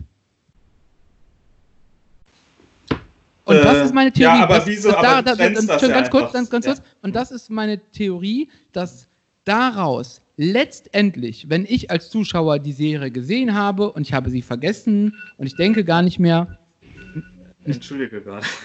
Nee, jetzt muss ich den Satz noch. Und ich denke Ja, gar nicht mehr daran. Dann bleibt aber eben die Ideologie übrig auf der Metaebene und nicht die Ideologie der Figur. äh, ja, okay, dazu sage ich jetzt gleich was. Sag ja? mal. Moment.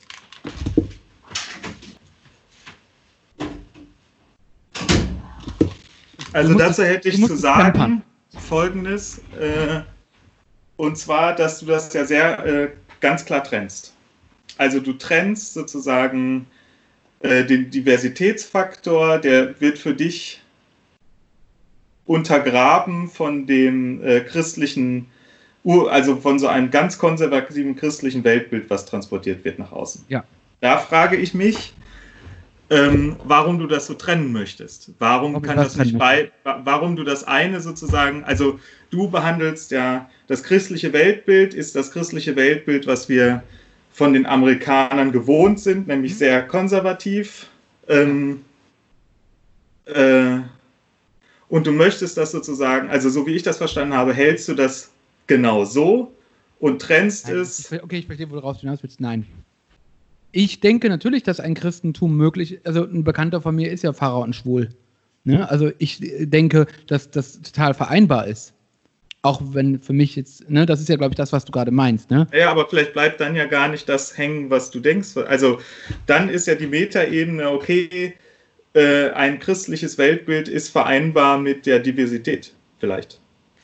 Das ist interessant, dass du das sagst, weil das ist natürlich eine, ähm, das wäre ja sozusagen die, die gute, der, die, der, der positive Outcome, ne?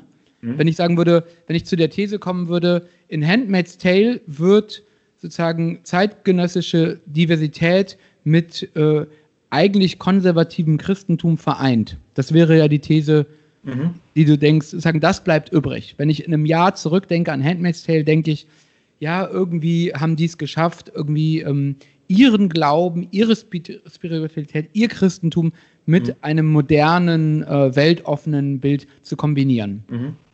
Das ist spannend, weil das würde man annehmen. Das Interessante ist, auf der ästhetischen Ebene gibt es kein einziges Bild, was dramaturgisch, in der dramaturgischen Struktur, also wann ist die Heldin am höchsten, wann ist die Heldin am tiefsten.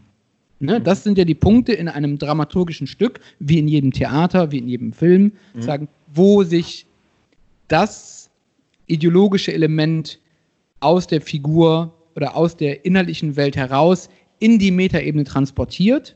Mhm. Es gibt kein Bild, was diese These, sag ich mal, benennen würde. Ich sehe aber andauernd Bilder, die diese These ben sozusagen benennen, die ich aufstelle. Das Naja, aber also wir im- im- sprechen ja nun mal um die Diversität ja schon die ganze Zeit. Das heißt, es ist also so stark abgebildet, dass es zumindest, und das ist ja die Frage, du, wenn man das Ja, jetzt das sozusagen interessant. diskutiert und auseinander nimmt, äh, was bleibt denn übrig? Auch für jemanden, der jetzt, sagen wir mal, gar nicht so tief da einsteigt, wie du das gerade tust. Was ist nachher das Nachbild, was davon übrig bleibt? Ja, und das würde ich jetzt mich sagen- mal- Jetzt näherst du So. dich nämlich meinem Gedanken. Und das ist sozusagen ja dieses, klar, das, äh, die, die, die typische Heldenbild dieser jungen Frau, die unterdrückt wird und sich gegen das versucht dagegen zu wehren, wie auch immer, die aber aus einer Gesellschaft kam, in der das Gegenteil von dem, was jetzt abgebildet ist, der Fall ist. Interessant, ja. So, Ich weiß, was du meinst. dann ist aber trotzdem der Nachhall für mich, also Sie hat einen schwarzen ja, Mann und sie ist ein Mann. so, das ist, wird ja einfach diskutiert. Interessant. So, es, ist, es wird ja sozusagen aufgeworfen. Das heißt, jeder, der das guckt, wird damit konfrontiert. Ob er konservativ ist, ob er liberal ist, ob er hetero, ja, Homo, ja, weiß, bi äh, äh, Ja, oder, weiß, sonst was ist. es ist ja, und, und dann ist für mich die Frage im gesellschaftlichen Kontext, ähm, kann man, ist, ist das äh, verwerflich sozusagen, also dass da diese Thematik angesprochen wird, oder ist es eigentlich ein guter Hinweis darauf, also ist es nicht eine gute Idee, dass darauf angesprochen wird, selbst mhm. wenn in, im Kern etwas, also ein konservatives Weltbild vermittelt wird, nämlich dass dieser äh, zumindest gleich, also zumindest Mutter, Vater, Kind, Familie, ähm, wenn das doch der Kern der Sache ist. Aber da frage ich mich halt immer, ist es verwerflich oder wie schnell bringt man gesellschaftliche Akzeptanz in dem Fall? Wie, wie sehr kriegt man, also wirft man gleich alles über den Haufen, sagt, okay, wir wollen jetzt nicht mehr das, ähm, dieses äh, Familienbild haben, wir wollen äh, auch nicht mehr äh, diesen äh, dieses äh, Mutter, Vater ähm, und wir alle sind äh, Heteros sozusagen. Oder lässt man sozusagen im, im, im Ganzen etwas einfließen, also ein langsamer Werdegang sozusagen, ja, der, der, der diese Restriktion lockert auch im Kopf von durchaus sehr konservativen Menschen, mhm. einfach als Beispiel ihnen gibt, dass dieses möglich ist, aber nicht gleich mit allen Konventionen bricht. Also ich bin oftmals der Meinung, dass eine sozusagen eine sehr zügige Re Revolution, die natürlich das absolut wünschenswerteste ist, was es gibt, weil man will ja sofort den Idealstatus erreichen, dass der aber im Großen und Ganzen nicht unbedingt dazu führt, dass dass das erreicht wird, sondern oftmals eher das Gegenteil. Und trotzdem wichtig ist, weil er ein Teil davon wird übernommen, sozusagen.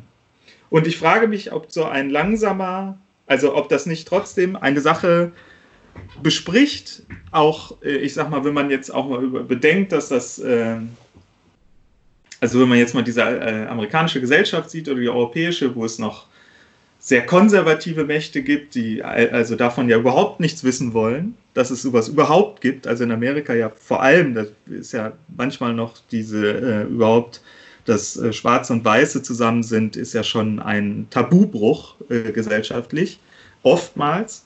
Dann aber auch noch mit, äh, mit äh, dieser, äh, dieser Frau, die diese lesbische Beziehung führt. Also es ist ja sozusagen immerhin eine Hinführung eine Hinführung, die vielleicht nachher ähm, sich dieser christlichen Mythologie bedient, dieses ähm, äh, äh, von, ähm, der, äh, von Jesus sozusagen vielleicht, wie er sich gegen das damalige Regime ja auch sozusagen gestellt hat. Ja? Ähm, da muss ich sagen, vielleicht erfüllt das im Großen und Ganzen doch mehr als wenn man jetzt ähm, das total brechen, aufbrechen würde. Das ist interessant, weil ähm, das, also es sind gut, weil wir nähern uns jetzt sozusagen dem Kern meines Gedankens, den ich so als These formuliert habe. Ich glaube, dass das, wo du jetzt sagst, das Positive ist doch, hey, das wird so ein bisschen eingestreut und das könnte zur Akzeptanz führen.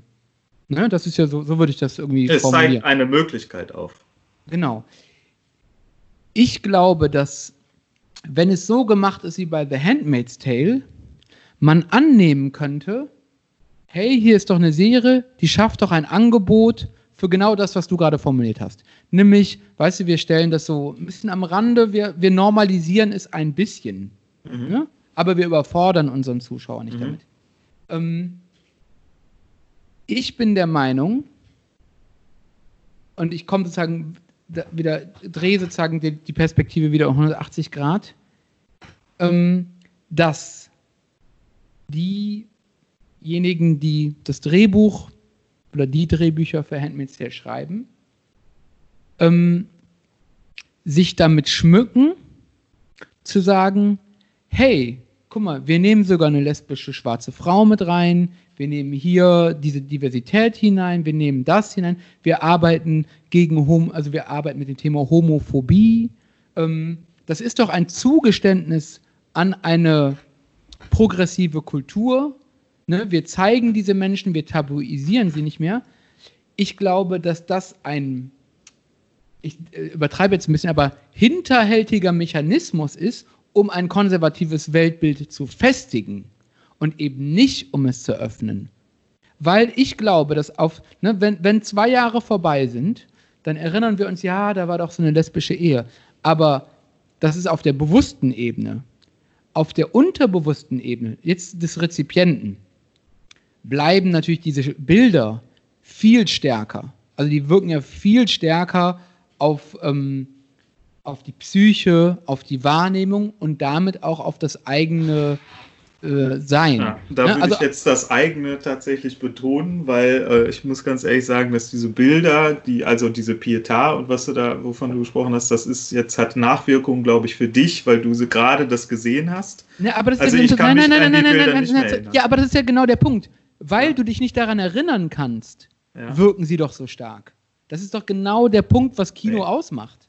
Du, die, die Bilder wirken dann nicht stark, an die du dich erinnerst. Stark wirken im Film die Bilder, an die du dich nicht erinnerst.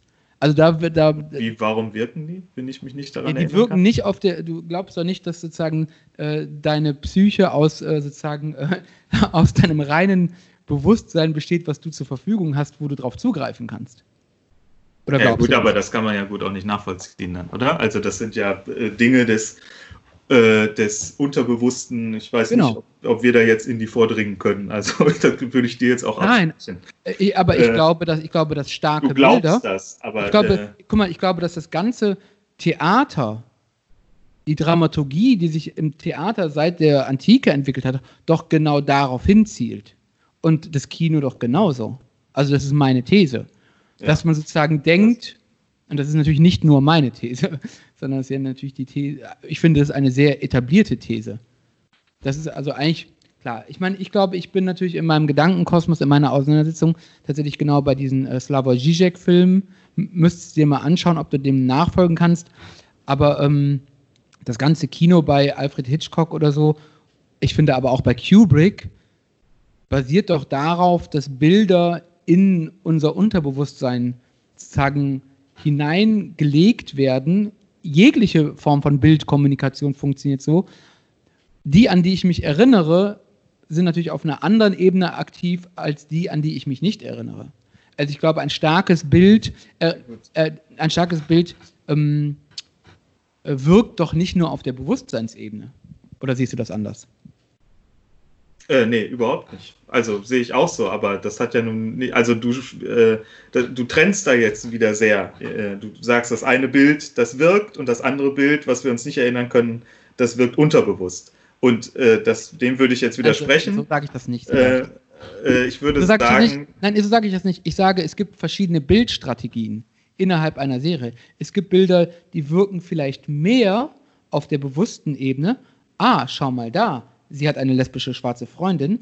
Und es gibt Bilder, die, weil die Frage ist die, wann kommen die ersten Bilder, und das habe ich halt auch gesehen bei Breaking Bad, ab, am Anfang sind ganz viele Bilder der, in der ersten Staffel, die, ich sage jetzt mal, Diversität abbilden.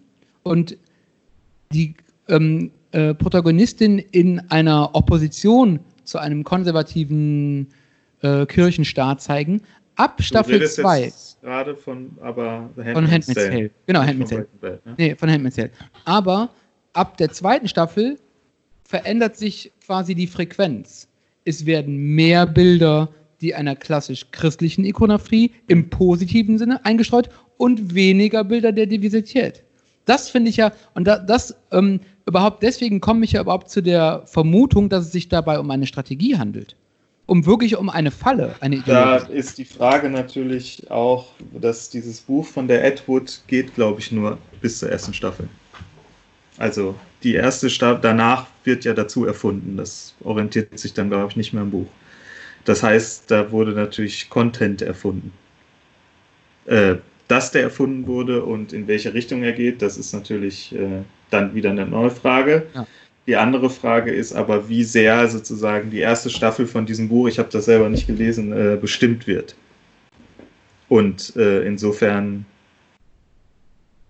mh, hm, vielleicht Dinge aufrechterhalten kann, die andere, die weitergehend dann nicht mehr erfüllt werden oder anders oder neu äh, überhaupt gebildet werden erstmal.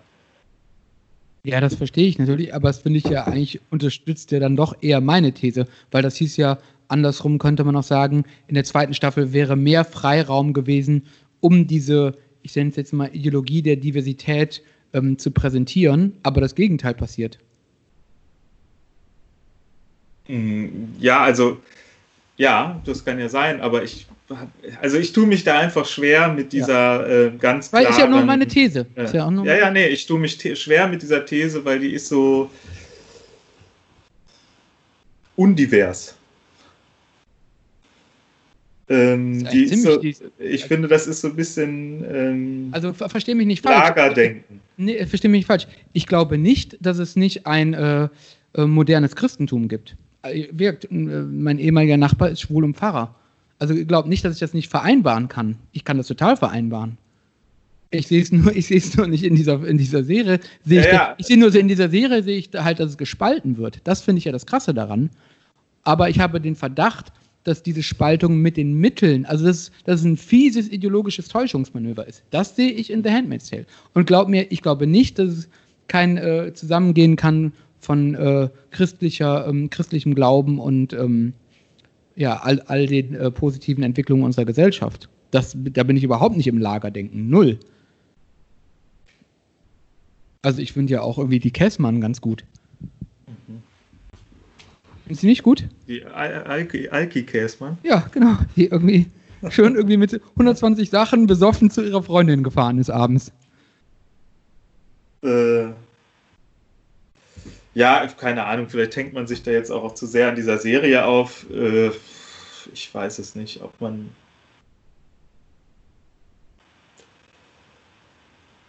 Ja, vielleicht. Äh,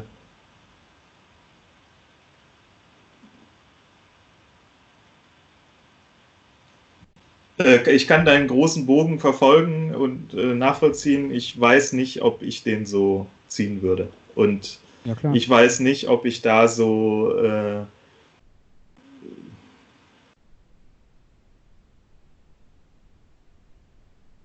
ja, ich weiß nicht, ob ich dem so äh, entsprechen, entsprechen kann. Er, äh, Was würdest du sagen, ist deine abschließende These zu The Handmaid's Tale? Also, ich, also dir ist das ja ziemlich nahe gegangen anscheinend. Äh, für mich äh, war das äh, die Abbildung einer ganz klassischen Widerstandskampfes und äh, in ein modernes Szenario eingebettet. Und, und, und, was, würdest, und was würdest du sagen, ähm, abschließend, welche, äh, ja, welche Haltung ideologisch bleibt übrig, wenn die Serie vorbei ist? Mm. Also da würde ich schon sagen, das ist sozusagen der Kampf des äh, Unterdrückten gegen den großen Widersacher einfach abbildet. Ja, das hast du jetzt zweimal dasselbe gesagt. Ja. Ich meine, ich meine, ich meine sozusagen konkret. Ist es CDU? Ist es die Linke? Ist es die FDP? Wo würdest du es hinlegen? Ist es die SPD? Hm. Vielleicht. Nö, das ist eher die FDP, würde ich sagen. Die FDP? Ja. Das ist interessant. Ja, weil, für, weil für ich lege es ganz klar an den Rechtsaußenrand der CDU mit Überschneidungen zur AfD. Mhm. Nee, so aber, ein. Äh, aber so warum, ein, warum äh, FDP? Ähm, weil ich schon das Gefühl habe, dass es ein mitte-rechts gerichtetes äh, Weltbild darstellt. Die FDP stellt ein mitte-rechts gerichtetes Weltbild. Würde ich sagen, es ist doch ein liberales. Ja, die, F die FDP ist doch pro Homo. Ja, und die CDU doch auch, oder? Nein. Die CDU. Die, die äh, CDU hat doch ein, äh, ist der Spahn nicht äh, homosexuell? Das weiß ich nicht, aber die, äh, die, Angela Merkel hat sich ganz, also zu, zu glauben, dass die CDU pro Homo-Ehe wäre, ist äh, relativ lustig, Malte, ehrlich gesagt. Weil, äh, also die CSU ist doch dagegen, oder? Die CDU? Ja. CDU ist definitiv nicht dafür. Angela Merkel hat doch gesagt, ähm, Elvinger, die hat doch die Quadratur des Kreises gemacht. Ich, äh, Ich kann sie dagegen, nicht. Äh, Aber ich kann die, ich, also, ne, die hat doch irgendwie, das ist irgendwie ziemlich schräg. Ähm, genau, sie ist nicht dagegen, aber sie wird sich auch nicht dafür im Bundestag einbringen, dass das diskutiert wird. Also so ist es ja ungefähr. genau, aber das ist ja sozusagen ihre dauerhafte. Äh, Genau, Haltung aber das heißt ja eigentlich. nicht Pro-Homo-Ehe, oder? Pro-Homo-Ehe. Ja, ist also ja- zumindest ist Herr Spahn öffentlich homosexuell und ist Gesundheitsminister. Ja, aber äh, die äh, Vizevorsitzende der AfD ist auch homosexuell. Ne? Also das, Ja. das, das heißt ja nicht, dass das eine homofreundliche Partei deswegen ist. Mm, Das äh, kann sein. Und trotzdem Also du, äh, du findest die ja ein. Also ich finde es interessant, weil ich finde die FDP, das Mhm. entspricht ja auch ganz klar dem neoliberalen Ansatz, der Markt überschreibt alles. Mhm. Bei der FDP, die ist ja eine neoliberale Partei. Das heißt, Sexualität ist wirtschaftlichen Interessen quasi untergeordnet. Das ist die Ja. FDP. Deswegen sind die auf jeden Fall, was Wertekonservativität angeht, viel progressiver als zum Beispiel die CDU. Die CDU ist ja eine Partei christlich-demokratische Union, die christlich also christlich-demokratische Werte quasi ähm, propagiert Ja. und sich auch für ein klassisches Familienbild einsetzt. Deswegen wundert es mich, dass du die FDP quasi Äh, konservativer weil- als die CDU findest. Ja, ich weiß gar nicht. Ich finde das. Also, deine These ist ja sozusagen, dass das erzkonservativ ist, was da passiert. Bei äh, Handmaid's Tale. Ja. Meine These ist, dass auf einer vordergründig progressiven Ebene eine im Endeffekt erzkonservative Doktrin durchgesetzt wird, ja. ja. Die, die, sich aber, die sich aber dem Täuschungsmanöver der Diversität bedient. Mhm. Gut, äh, ich, äh, wenn man jetzt mal marktstrategisch agiert ähm, und äh, liberal, äh, liberal äh, ähm, kapitalistisch denkt, wird alles bedient in der Serie, was den Zuschauer anzieht. Sexualität, äh, Religion und ähm, ein äh, äh, übergeordneter Unterdrückungsmoment. Oder? Also du meinst sozusagen, du legst es bei der FDP ab, weil es einfach ein gutes Produkt ist. Genau.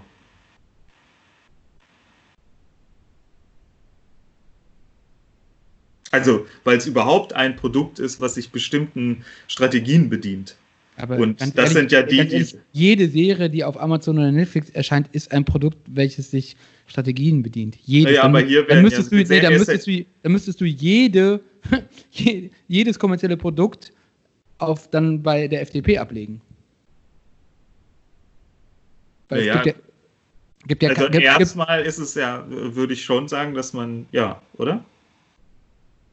Du, aber du unterstellst ihm ja sozusagen diese ganz konservativ-christliche Auslegung. genau, ja. Genau. Die, Also, Oder, oder umgekehrt gefragt, gibt es eine Serie, äh, die auf Amazon oder Netflix erscheint, die du nicht bei der FDP mit diesen Argumenten ablegen würdest? Dass sie ein gutes Produkt ist? Hm. Die ganzen unerfolgreichen. Ja. Nein, aber hier wird ja sozusagen ganz klar markttechnisch was bedient. Oder? Das ist mir klar, aber das wird bei jeder Serie, Malte. Bei jeder. Ja, ja, aber hier wird ja eigentlich Religion, Politik, ähm, Ja. Ja beides im gleichen Maß. Das ist ja oft nicht. Bei vielen wird dann Politik bedient und bei manchen wird äh, Ja, Produkt. Es gibt halt äh, äh, Haarshampoo für trockene Haare und es gibt Haarshampoo für fettige Richtig. Haare. Ne? Richtig, Ja. richtig. Aber das ist ja sozusagen dann, du, ja, das sind ja nur verschiedene Marketingstrategien. Natürlich ist jede Serie, die auf Amazon erscheint, ein Produkt. Aber deswegen ist sie ja nicht ideologisch gleichzusetzen mit der Ideologie der FDP. Das ist so. Würde ich sagen. Macht dir das Spaß, so eine Diskussion? Mm, mm, geht. Ja, ich merke das. Es tut mir ein bisschen Mm. leid. Hab Das ist nicht schlimm. Ich äh, kann so mich da Mangel schon zurecht. Äh, ja, aber ich komme damit schon zurecht. Das Gefühl habe ich auch. Aber du fängst schon an, jetzt hier so zu, parallel zu recherchieren, weil du denkst, boah, ey, jetzt äh, reicht's auch langsam. Du brauchst Ablenkung. Ja, weil ich muss natürlich sagen, dass du da jetzt in einem Thema drin bist, da hast du dich jetzt so ziemlich reingesteigert, äh, anscheinend ja über die letzten Tage und das nee, nee, sehr. über die letzten Jahre. Äh, äh, ja gut, aber diese Serie hatte ich ja jetzt besonders äh, Nee, ist ja darauf hingewiesen. ein Beispiel, dass ich das wieder da sehe, quasi. Weil, Genau. die, weil du mir die empfohlen hast, deswegen komme ich ja quasi äh, darauf zurück. Ja. Und ich glaube, ich war da jetzt nicht so drin wie du und ähm, wollte mich jetzt, gucke hier nur mal gerade, was das äh, die, über diese Serie, was, wo die überhaupt herkommt und wer die macht und so weiter. Handmaid's Tale? Mhm. Und? Also diese Edwood ist Kanadierin auf jeden Fall. Das ist ja die, die das Buch geschrieben hat. Mhm. Äh, Das heißt, der kanadische Nationalismus setzt sich durch. der wird sich wahrscheinlich. Kanada wird ja, Kanada wird ja als äh, Sehnsuchtsort, quasi als das Elysium ohne Probleme ähm, dargestellt. Ja, aber oft ja sozusagen. Es ist, und dann muss man ja natürlich, also was ja interessant ist, weil es ja eine soziale äh, Marktwirtschaft dort ist. Ja. Ähm, oder eine äh,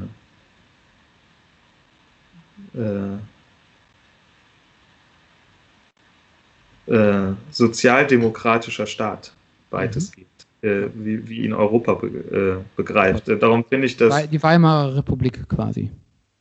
ja, weiß ich nicht, Ja. etwas länger bestehen. Äh, bestehen. Versicherung für den Arbeiter halt, ne?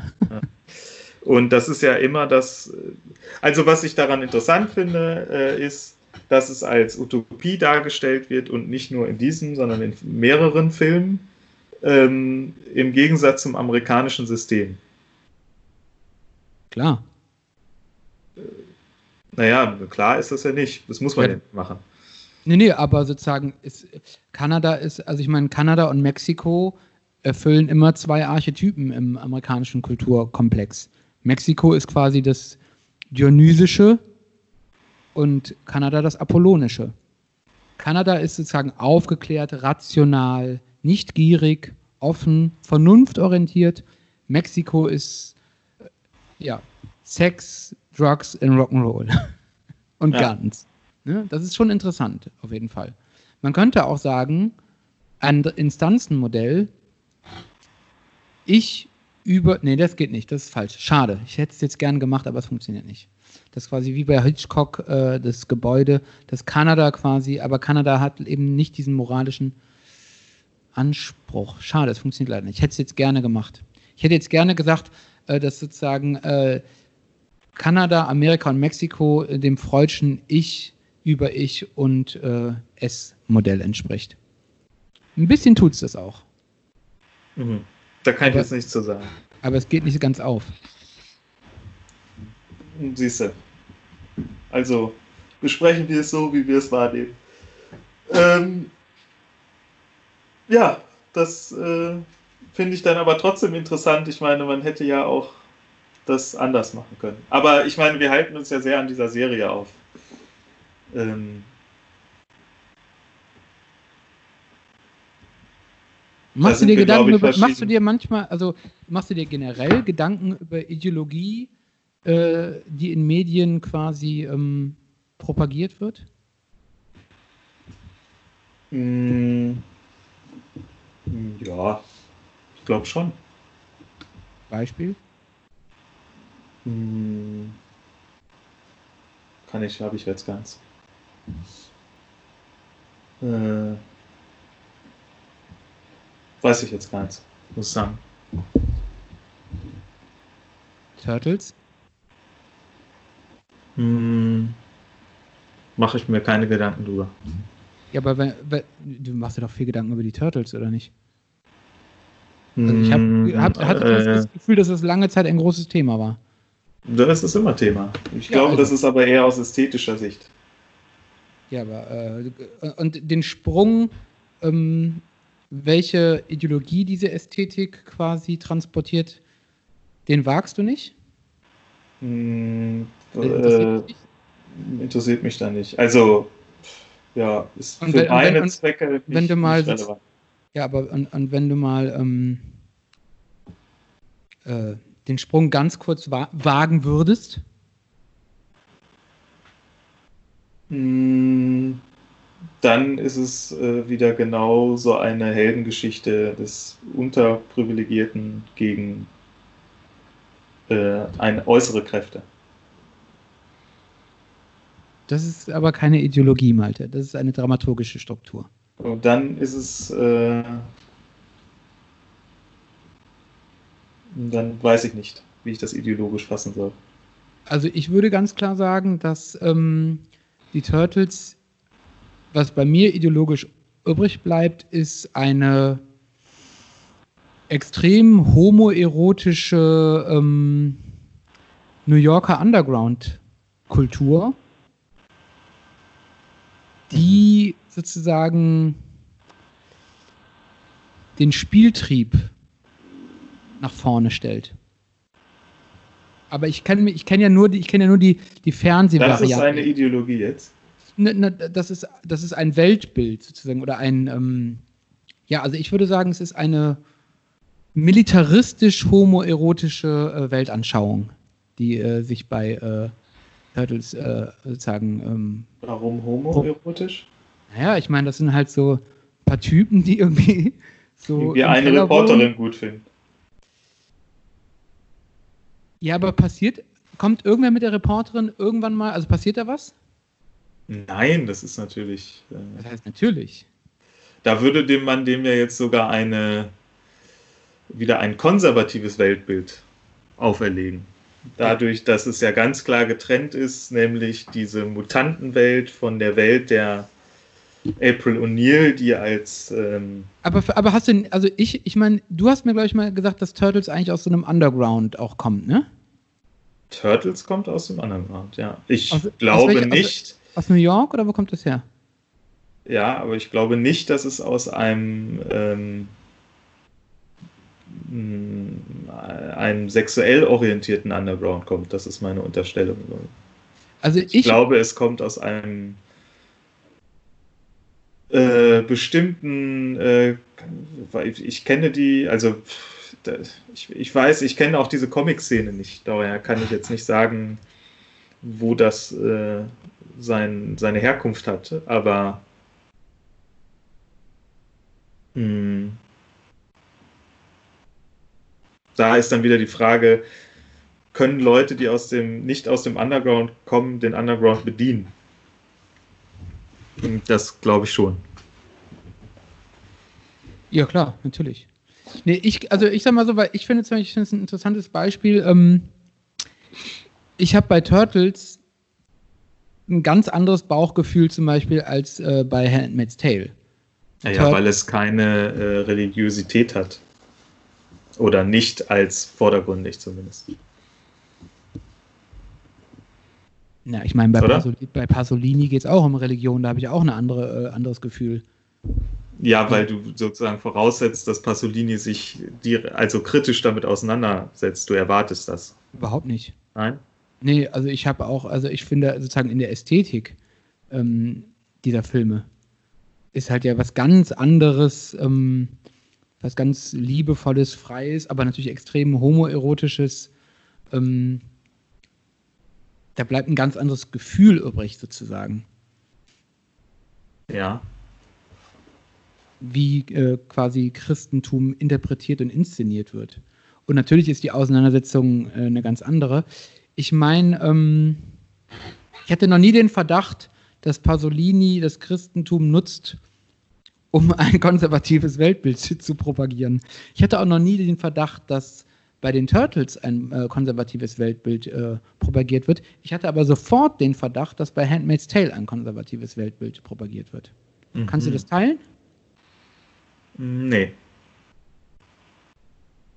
Willst du es teilen? Äh, ähm, also bei, äh, da sind wir noch in der Diskussion bei Handmaid's Tale. Bei äh, Turtles dem könnte man das ja schon fast unterstellen, dass das aber so ist. Das was so ist. Dass, das, sie, dass es vielleicht doch ein konservatives Weltbild. Was sind die Indizien dafür? Äh, zum Beispiel diese Beziehung oder diese nicht zustande kommenden und ganz klare Trennung zwischen den Mutanten und äh, den Menschen. Und was ist daran konservativ? Weil es ein homogenes äh, Weltbild prägt, oder?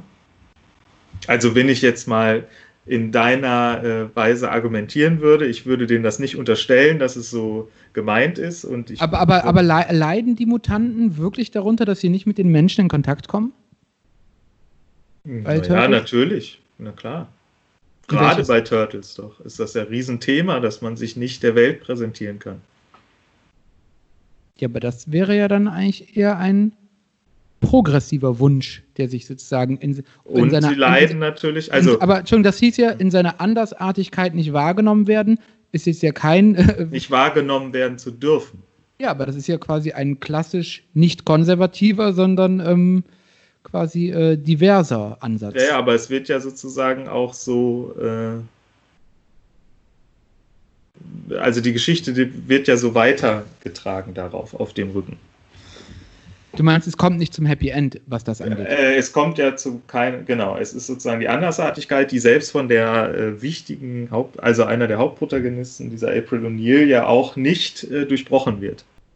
Also das Bild nach außen, ganz einfach. Also du äh, glaubst wirklich, dass sozusagen Turtles ein konservatives Weltbild transportiert? Das wundert mich. Nein, ich, ich stelle das jetzt, nee, nee, ich äh, würde, ich folge jetzt nur mal deiner Strategie sozusagen.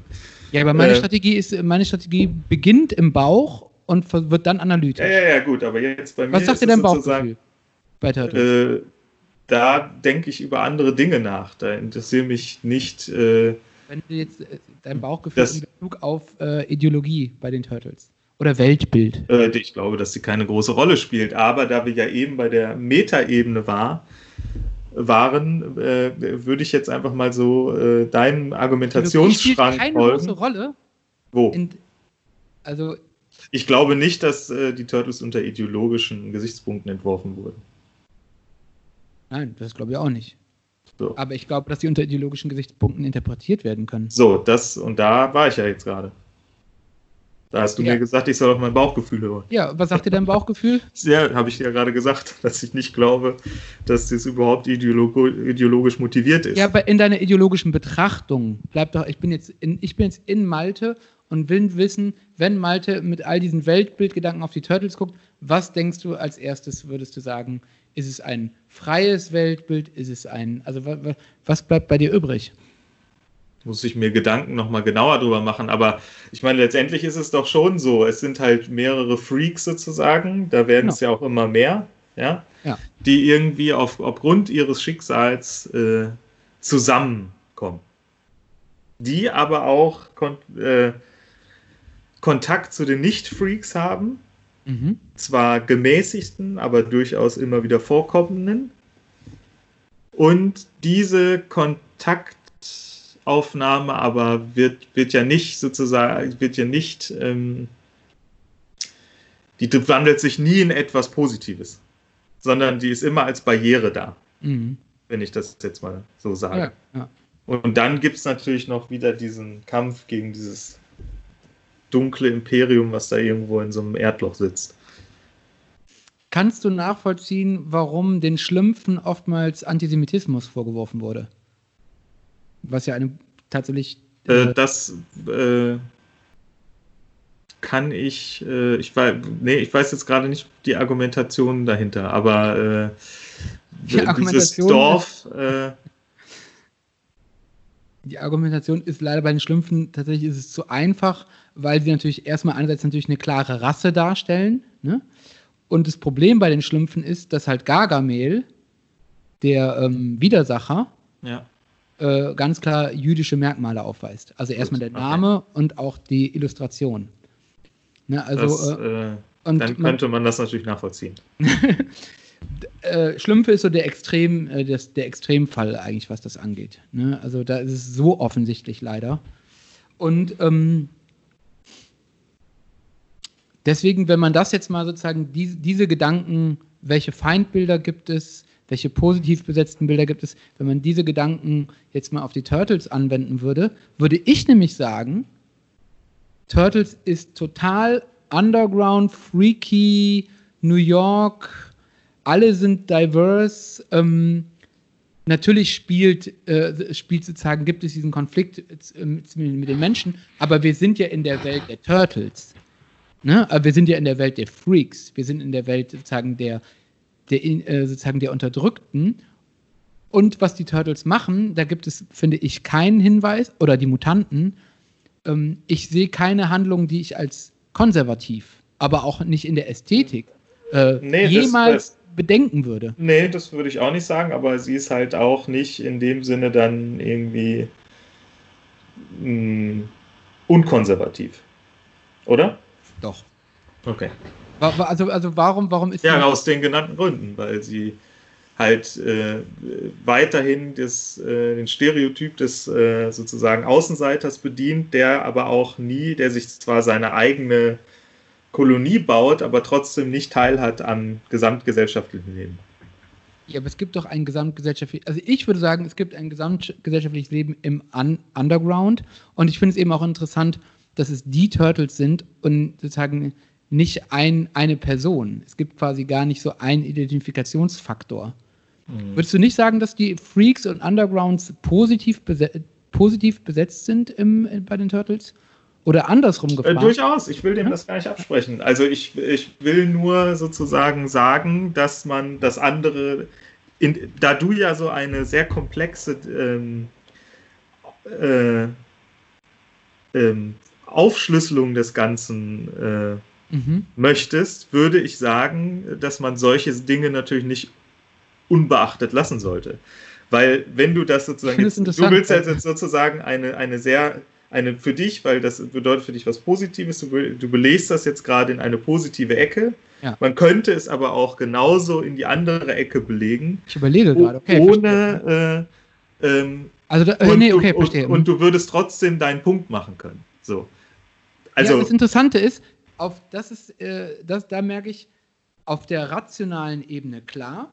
Also man könnte sagen, hey, man könnte Turtles auch so interpretieren, die Menschen akzeptieren die Andersartigkeit von anderen nicht sozusagen, weil sonst würden sie, sonst würde bei Turtles genau. ja, okay, das ist interessant, weil das ist eine rein rationale Argumentation, aber ich argumentiere ja nie rein rational.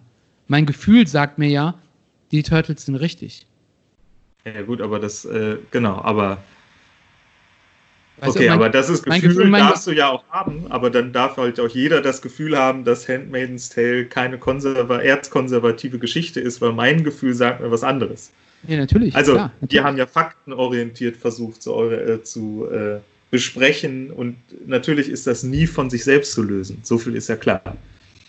Also, man, kann, so, ich, man ist halt glaube, als Mensch nicht als reiner Fakt da, mhm. sondern es ist natürlich. Also, die Frage, die ich die Frage, die ich mir immer stelle, ist, kannst du dir ein Land vorstellen, in dem die Turtles momentan nicht gezeigt werden würden? Oder kannst du dir ein Land vorstellen, in dem The Handmaid's Tale momentan nicht gezeigt werden würde? Und für mich ist relativ klar, dass selbst, ich sage jetzt mal in Anführungszeichen, autoritäre, ich meine, vielleicht würden sie es nicht verstehen, äh, dass sozusagen in, in äh, Turtles eine Subversion liegt.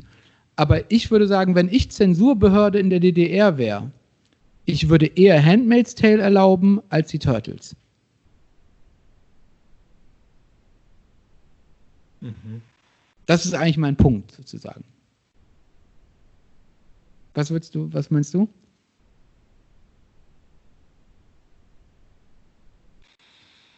Das kann sein, äh, weil das natürlich eine, mm, weil man im Gegenüberliegenden ja immer das Böse sehen kann. Insofern kann man auch Handsman's Tale dazu dienen, in einem totalitären Staat das Gegenüber zu formulieren. Genau, das ist meiner Meinung nach die Funktion, genau. Das ist, ähm, das ist bei den Turtles natürlich wesentlich schwieriger, das zu machen, äh, weil die sich gar nicht so konkret belegen lassen. Genau. Natürlich. Aber darum ging es mir ja auch nicht. Mir ging es darum, ja zu zeigen, dass ähm, selbst man kann, eine, man eine, eine Serie wie die äh, Turtles durchaus divers zu betrachten ist. Ja. Also, das gilt für mich auch mit einer Serie wie Handmaid's Tale. Also, mhm, das, äh, ja, ist einfach sozusagen, jeder hat bestimmte Voraussetzungen, warum er Dinge wie betrachtet, die sind aber nicht allgemeingültig. Die sind sozusagen personenorientiert. Und trotzdem finden wir ja immer einen, geht es ja in unserer Gesellschaft darum, einen zu versuchen, einen allgemeinen gesellschaftlichen Kontext zu finden, auf dem wir uns alle verständigen, mit dem wir uns alle verständigen können, sozusagen. Und dass es dann natürlich für und wider gibt, das ist, ist ja Voraussetzung, dass das überhaupt stattfinden kann. Ähm, da muss natürlich jedem bewusst sein, dass es immer nur ein Standpunkt ist einer Person, aus der argumentiert wird. Mhm. Ja, klar. Der aber fernab von dem ist, was allgemein ist, sondern der ist sehr spezifisch. Immer. Das heißt, der kann keine, allgemeine das heißt, Anteile haben. Ja, okay. Das, das, heißt, es gibt, du würdest sagen, es gibt keine allgemeinen Wahrheiten?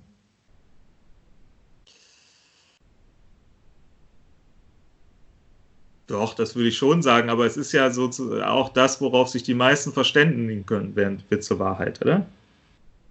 Philosophisch ja. gesehen. Also dadurch werden ja Wahrheiten überhaupt geschaffen. Also Kann, genau, viel, viele Leute verständigen sich darauf, dass das so ist oder so ge gewesen oder wahrgenommen ist und, und so kann auch die Unwahrheit Wahrheit. zur Wahrheit werden. Ja, aber das wissen wir ja.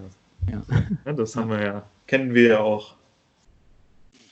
Also vielleicht, um das abzuschließen, ich mag die Turtles lieber als Handmaid's Tale, ich weil, ich, äh, weil ich, äh, wenn ich die gucke, fühle ich mich gut und nach Handmaid's Tale fühle ich mich beklemmt. Aber das soll ja auch so sein, oder? Ja, ja, also ja. Aber, erreichen sie ja das genau das, was sie wollen. Ja, aber sozusagen, äh, ich fühle mich natürlich einerseits beklemmt, weil es in einer beklemmenden Welt spielt, aber ich fühle mich auf der, ich fühle mich sozusagen auf der Metaebene noch viel beklemmter. Weil ich denke, was ich am Anfang gesagt habe, bei mir bleibt übrig. Ich glaube, dass das sehr viel mehr Themen berührt, die dich speziell interessieren. Ja. Die, die ist Handmaid's Tale und die sind bei Turtles halt nicht gegeben. Darum ist es für dich auch. Nein, nein, nein, nein, nein, nein, nein. Das, äh, ist, das siehst du ganz falsch. Das siehst du aber also ganz Also nicht so stark gegeben, würde ich schon sagen. Nee, nee, nee, nee, nee, nee, Malte, da muss ich dir widersprechen. Bei Turtles äh, finde ich viele Dinge einfach nur positiv, die mich äh, faszinieren. Ja, aber weil du ja über die negativen hast du ja anscheinend auch nicht nachgedacht. Also du bist ja erstmal mit einem positiven Bauchgefühl reingegangen, hast deswegen was Positives für dich draus gemacht. Das finde ich ja auch, also verstehe mich nicht falsch, ich will das gar nicht verurteilen, ich finde das ja gut. Aber es ist natürlich äh, äh, es ist sozusagen sehr stark durch dich und dein, äh, durch dich geprägt, einfach. Ohne, du hast ja jetzt nicht nochmal das gegengestellt und gesagt, okay, so könnte man es ja auch mal betrachten und so, sondern du ist, für dich ist das halt so. Das ja? würde ich nicht Handmaid's Tale ist in meinem ja. Gefühl für dich so, weil das äh, äh, Themen sind, die dich sowieso sehr stark beschäftigen. Insofern eine ja, aber, aber meinst du nicht, der, aber, meinst du, aber meinst du nicht, der New Yorker Under, der New Yorker Homo Underground der 80er Jahre, wie, wie ich ihn bei Turtles sagen, äh, repräsentiert sehe, der interessiert mich nicht? Doch, doch. Aber ja. der interessiert dich im positiven Sinne, ja. sozusagen. Du findest das ähm, gut. Von vorne weg erstmal schon. Ähm, ja, äh, du hast Darstellung recht. Mhm. von Religiosität und äh, sozusagen. Darstellung von ähm, Religiosität finde ich auch gut. Ich bin großer ja, aber, du, aber sozusagen dieser ähm, dieses religiösen Regimes, was aber durch religiöse Maßnahmen nachher sozusagen, also in, mit religiösen Maßnahmen bekämpft wird, äh, ist für dich ein Wider, weil du dich fragst, äh, warum das so stattfindet. Äh, und also, ich verstehe überhaupt nicht, worum es mir eigentlich geht.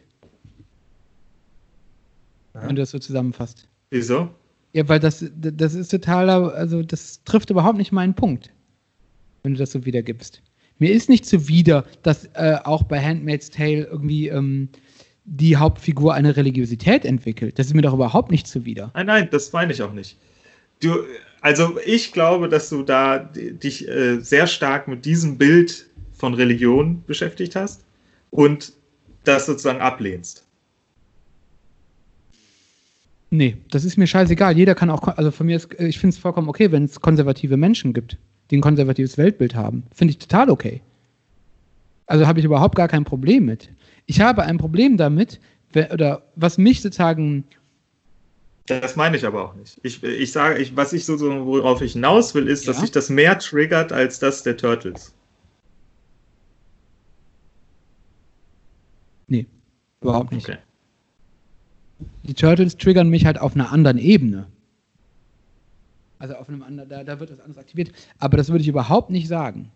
Ich würde sagen, das triggert mich vielleicht akut mehr, dieses bei Handmaid's Tale, weil das eine Tendenz ist, die ich in, in zeitgenössischer Medienideologie quasi wieder und wieder antreffe.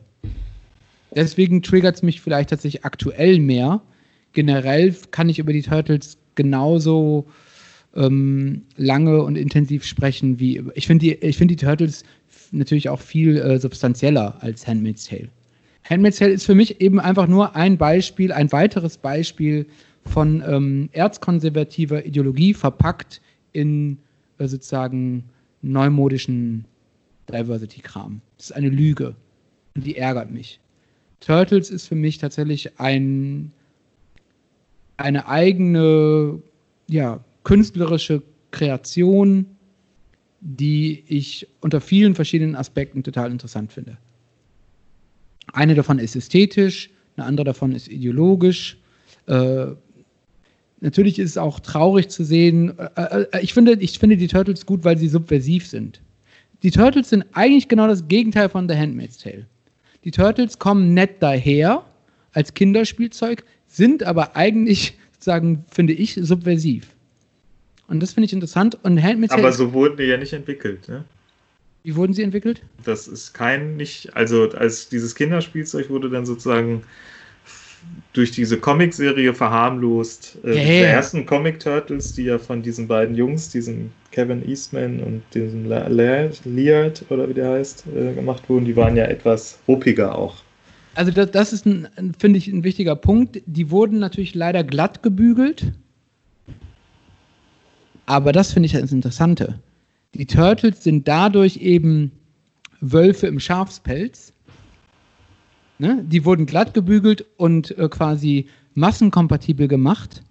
Aber der Kern der Turtles ist sozusagen eben immer noch nicht gegangen. Nicht, nicht, nicht verleugbar. Und deswegen finde ich äh, eigentlich das ein gutes Beispiel. Die sind sozusagen subversiv irgendwie in die Populärkultur reingedrungen. Man hat sie natürlich äh, abgeschliffen, aber äh, ich finde, man spürt das immer noch. Mhm. Das Gut, ich glaube trotzdem, dass es sozusagen aus zwei. Also äh, da kommt noch dazu, dass einfach beide Dinge aus ganz verschiedenen äh, Ansätzen entworfen wurden, die natürlich sich darin auch so manifestieren. Ähm, mhm. Ich glaube, dass die Turtles äh, ganz klar in einem, aus einem nicht politischen Standpunkt heraus entworfen wurden äh, und natürlich politische Gesichtspunkte äh, aufgreifen, mhm. aber nicht, ähm, das ist nicht Inhalt der Turtles sozusagen, nicht, nicht, äh, nicht, äh, nicht der große Anteil der Turtles ist nicht Politik, würde ich sagen. Also es, und darunter wurde es auch nicht gedacht. Es wurde unter Unterhaltung, unter ja. Ähm, ja, aber ist doch bei Handmaid's Tale auch so, würde ich sagen.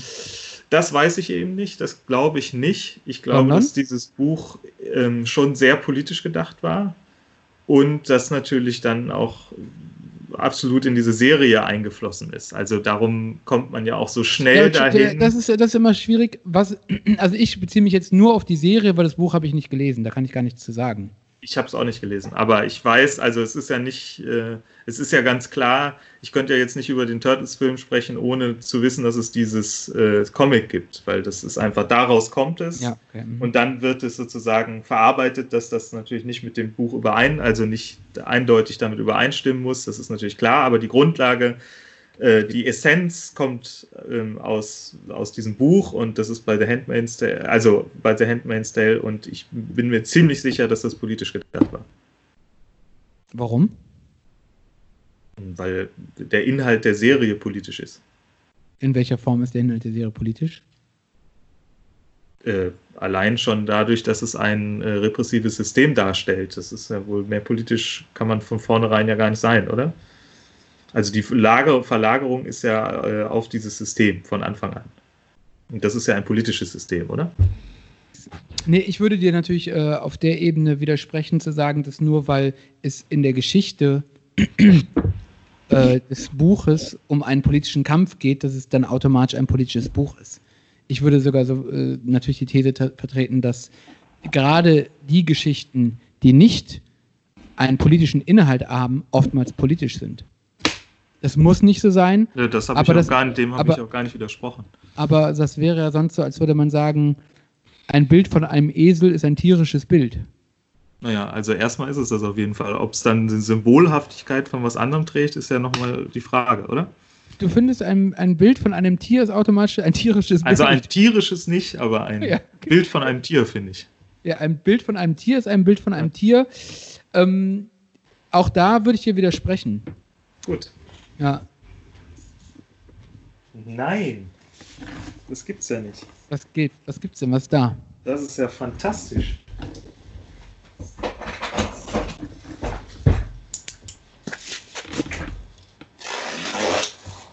Was ist gekommen? Das werden wir jetzt sehen. Ich werde das jetzt zeigen.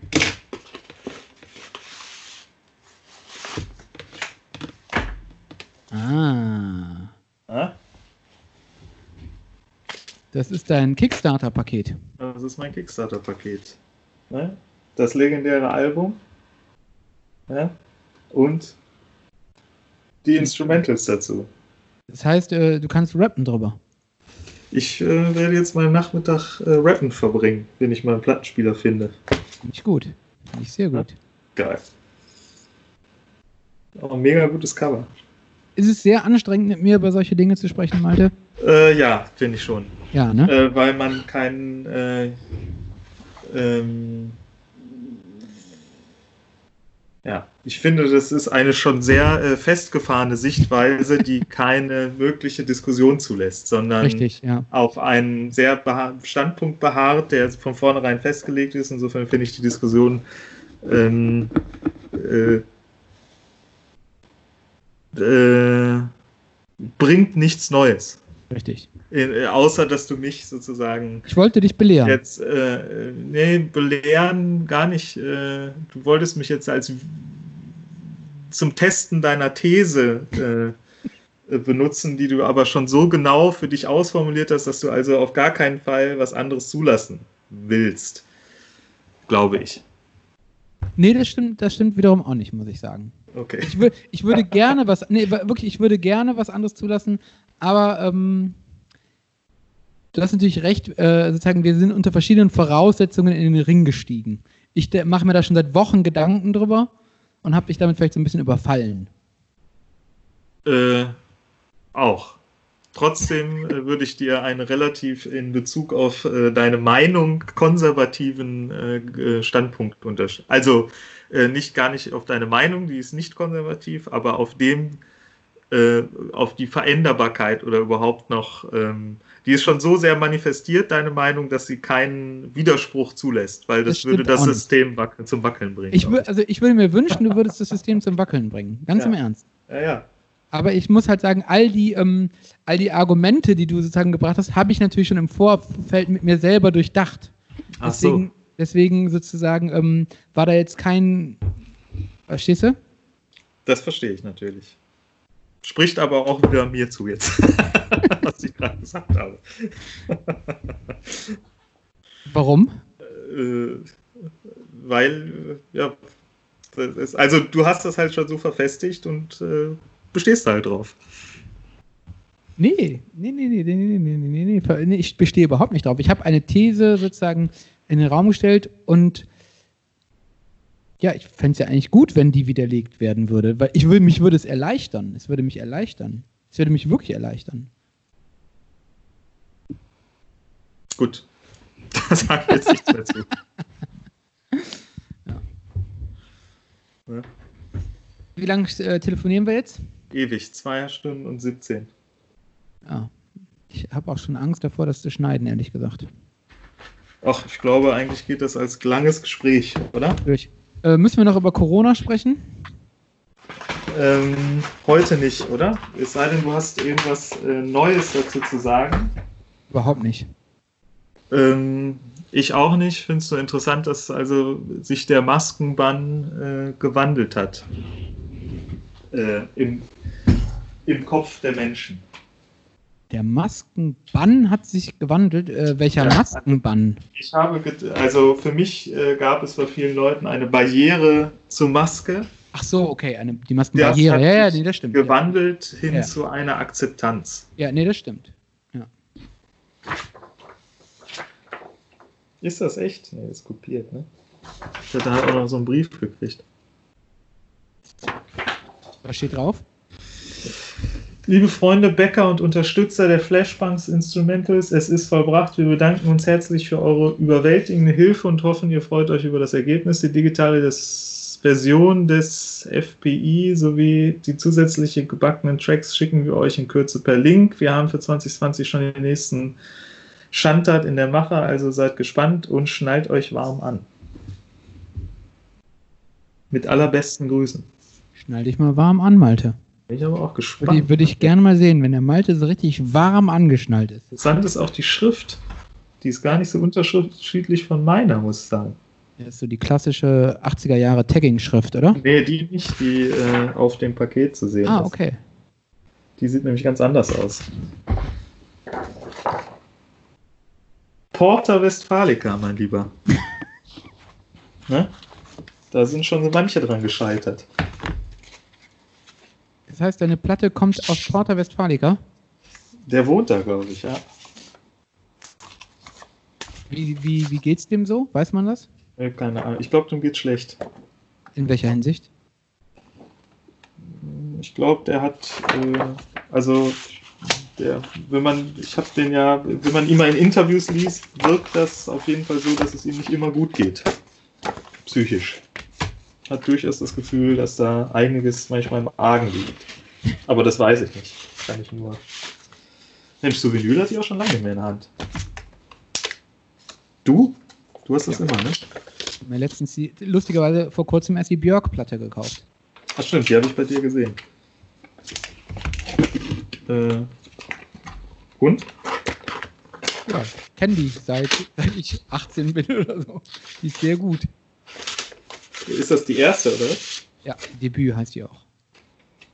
Ja, hat die das in Island auch aufgenommen eigentlich oder ist sie woanders hingegangen? Die hat ja mit ihrer Band, mit den, ich glaube, Sugar Cubes oder Sugar Babes oder wie hießen die? Nee, wie hieß Geil. denn die? Die hat ja erst in der Band gesungen. Und ähm, ich glaube, die waren in London. Verstehe. Und da nehme ich mal an, also, aber das weiß ich nicht, dass sie das Album auch äh, wahrscheinlich da in London aufgenommen hat. Aber weiß ich nicht. Hm. Fragt man sich natürlich, wie die Matthew Barney kennengelernt hat, ne? um jetzt den Kreis nochmal zu schließen kurz. Hast du eine Theorie? Nee, vielleicht so äh, Sex, ähm, so ganz weirdes Sexzeug. Irgendwie, dass man sich dann mal so, das spricht Meinst sich du- rum. Meinst du, die Ja, das so, Also ich kann mir das gut vorstellen, dass sich Matthew Barney und Björk auf einem Turtles-Fetischball kennengelernt haben. Könnte ich mir vorstellen, dass das Oder? geht. Also, Ja. Nee, aber Turtles, Ja. ich glaube, die waren beide so eingerieben mit so grünem Us grünen Slurm. und, und, und haben gehofft, dass sie jetzt mutieren. Vielleicht Stimmt. so. Stimmt. So, so ein äh, Londoner Underground Mutanten-Sex-Fetischball. Ja. also sagen wir, ja, also sagen wir so, dass Matthew Barney da sozusagen als erster steht, wenn die Pf- Pforte aufgeht und als letzter, wenn, der, wenn die das, da habe ich, glaube ich, keine Zweifel. Und ja, doch, dann kann es natürlich sein, dass Björk dann so als Elfe da so reingeschneit kommt Ich finde, die sehen be- beide auf jeden Fall sehr charakteristisch aus. Also für Matthew Barney, ehrlich gesagt, äh, auf allen Bildern, die ich von dem sehe, sieht er absolut emotionslos aus. Also der hat so ein sehr versteiftes Gesicht und sieht Mhm. auch echt ein bisschen schräg aus, finde ich. Also Mhm. ähm, einerseits kann ich mir gut vorstellen, dass der gemodelt hat, hat er ja auch. Also ähm, und ich finde, Björk hat ja auch so was sehr Außer eigenes Alienartiges. äh, im Look. Also, Ja, klar. Die sieht so ein bisschen alienartig aus. ja, so ein bisschen. Ja. Warum, weiß ich jetzt gar nicht genau. Ja, Der- oder die Augen hat und auch Kopfform. zu große Augen, hat die, ne? Ja, die hat halt so. Die, äh, ist schon krass. Die hat irgendwie was so ein bisschen Mongolisches, also so von der Kopfform und den Schlitzaugen. Und Aber ich glaube, ist das nicht auch ein. Ich weiß immer nicht, bei der sieht die so aus oder ist das in je, ist das sozusagen eine bestimmte Bearbeitung und eine Inszenierung gewesen, die äh, überall stattgefunden hat? Also wenn man die eben äh, sieht äh, auf den ähm, Aufnahmen von ihrer Band, in der sie früher gesungen hat, bevor sie Björk wurde, Hm? sieht sie schon, also da hat die halt nicht diese Kostümierung, aber Mhm. sie sieht schon auch als normal gekleidetes, also dann geht die halt in Jeans oder in einem Rock oder so, sieht die schon auch da schon sehr speziell aus. Ne, also, und das kannst du, so, gibt es auf YouTube sicherlich so Konzertvideos.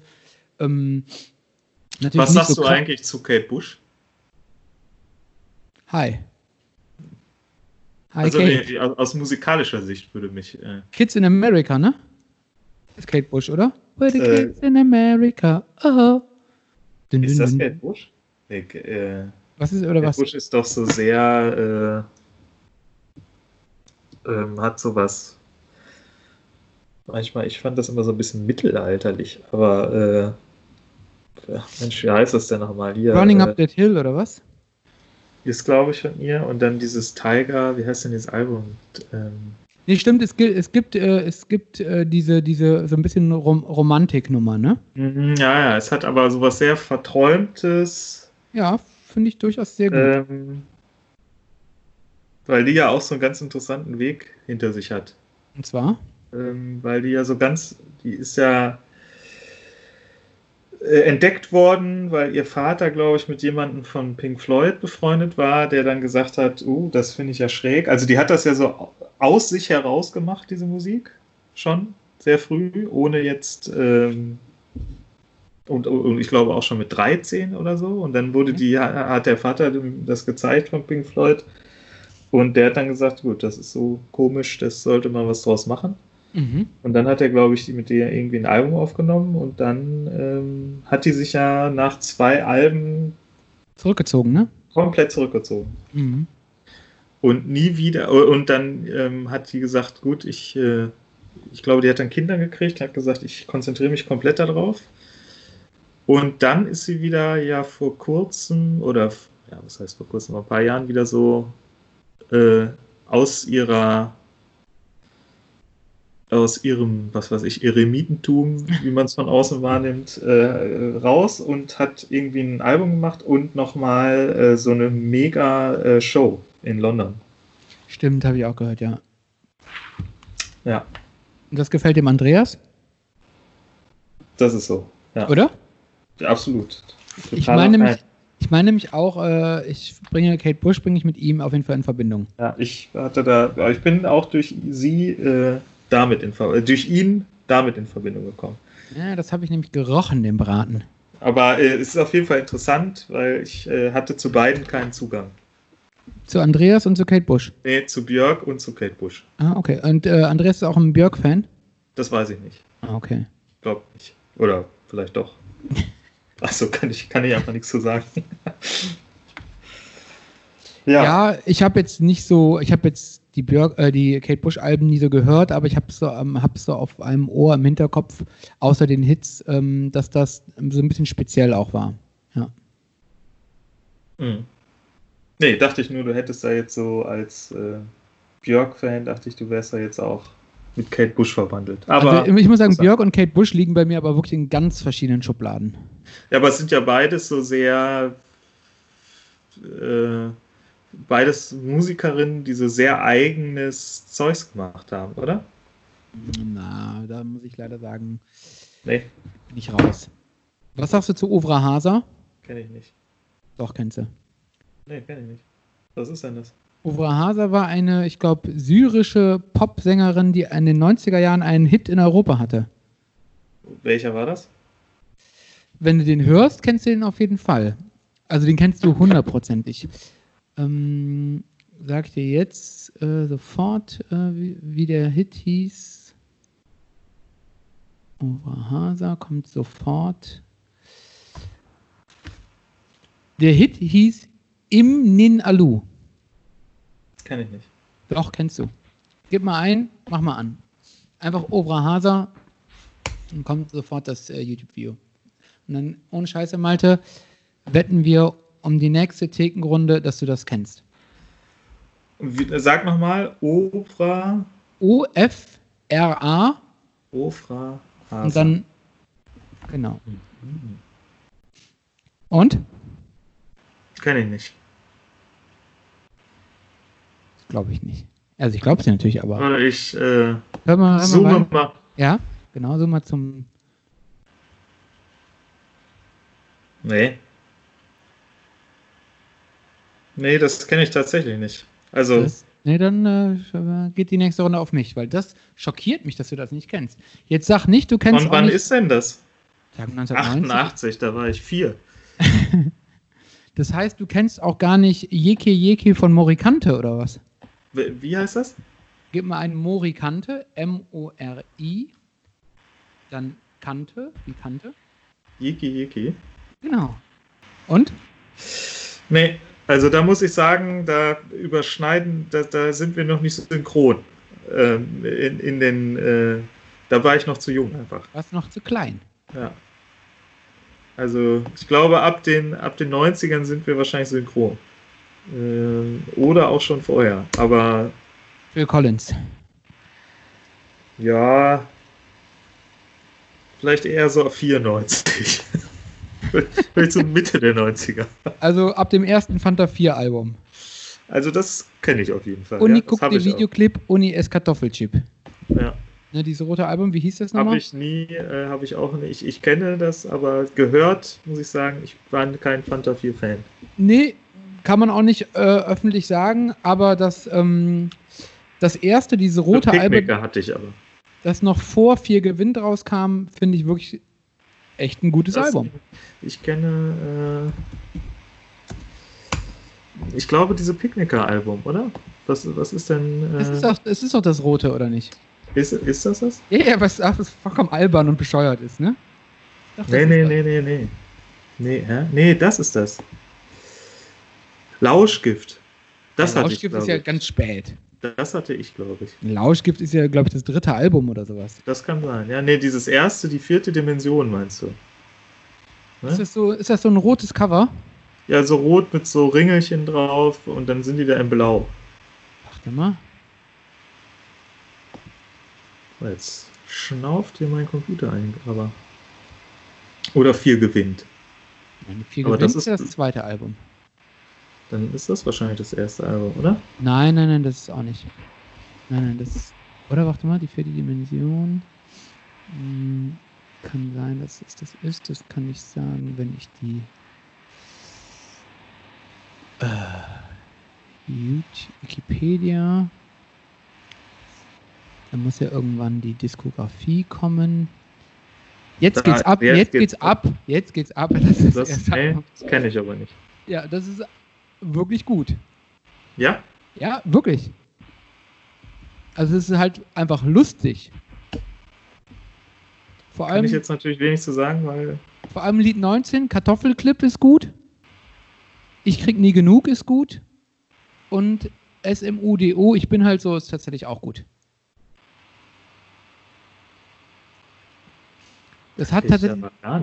Das, das hat tatsächlich noch so, sowas, ähm, sowas ähm, ein bisschen fast, ich würde sagen, ähm, erste allgemeine Verunsicherung mäßig. Es ist halt einfach irgendwie guter Nonsens. Kartoffelclip, das wird dir gefallen auf jeden Fall. Werde ich mir mal reinziehen.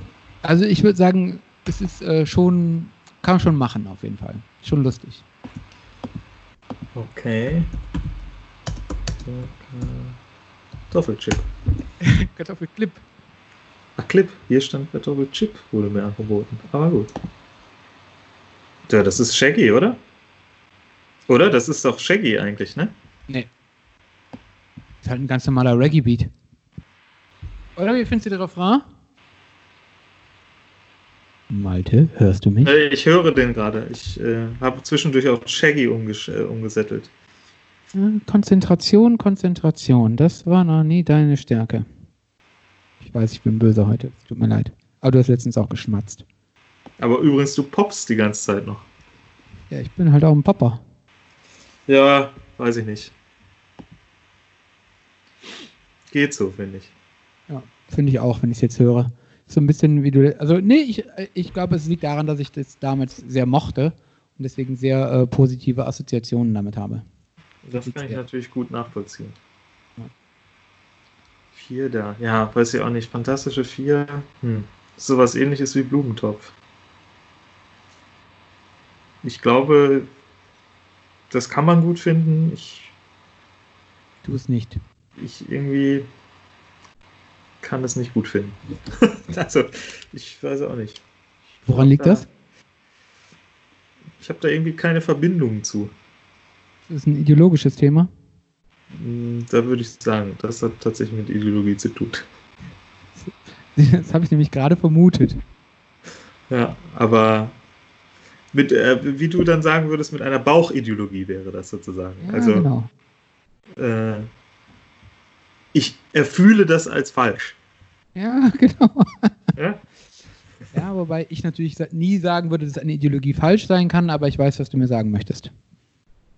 Äh, gut. Dann äh, verständigen wir uns darauf. Hm, ganz cooles Cover, muss ich sagen. Was ist da drauf auf dem Cover? Nichts, der Clan steht da drauf.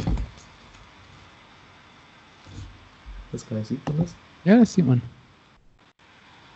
Flashpunks. Finde ich Ja. auch einen guten Namen. Flashpunks. Ja, finde ich auch. So, So, Malte, dann, äh, sagen, wir beenden das jetzt mal. dein Wort zum Abschluss. ähm, Ja, reicht, danke. Ideologie. Danke. Idealstandart. Der sehr gute Podcast.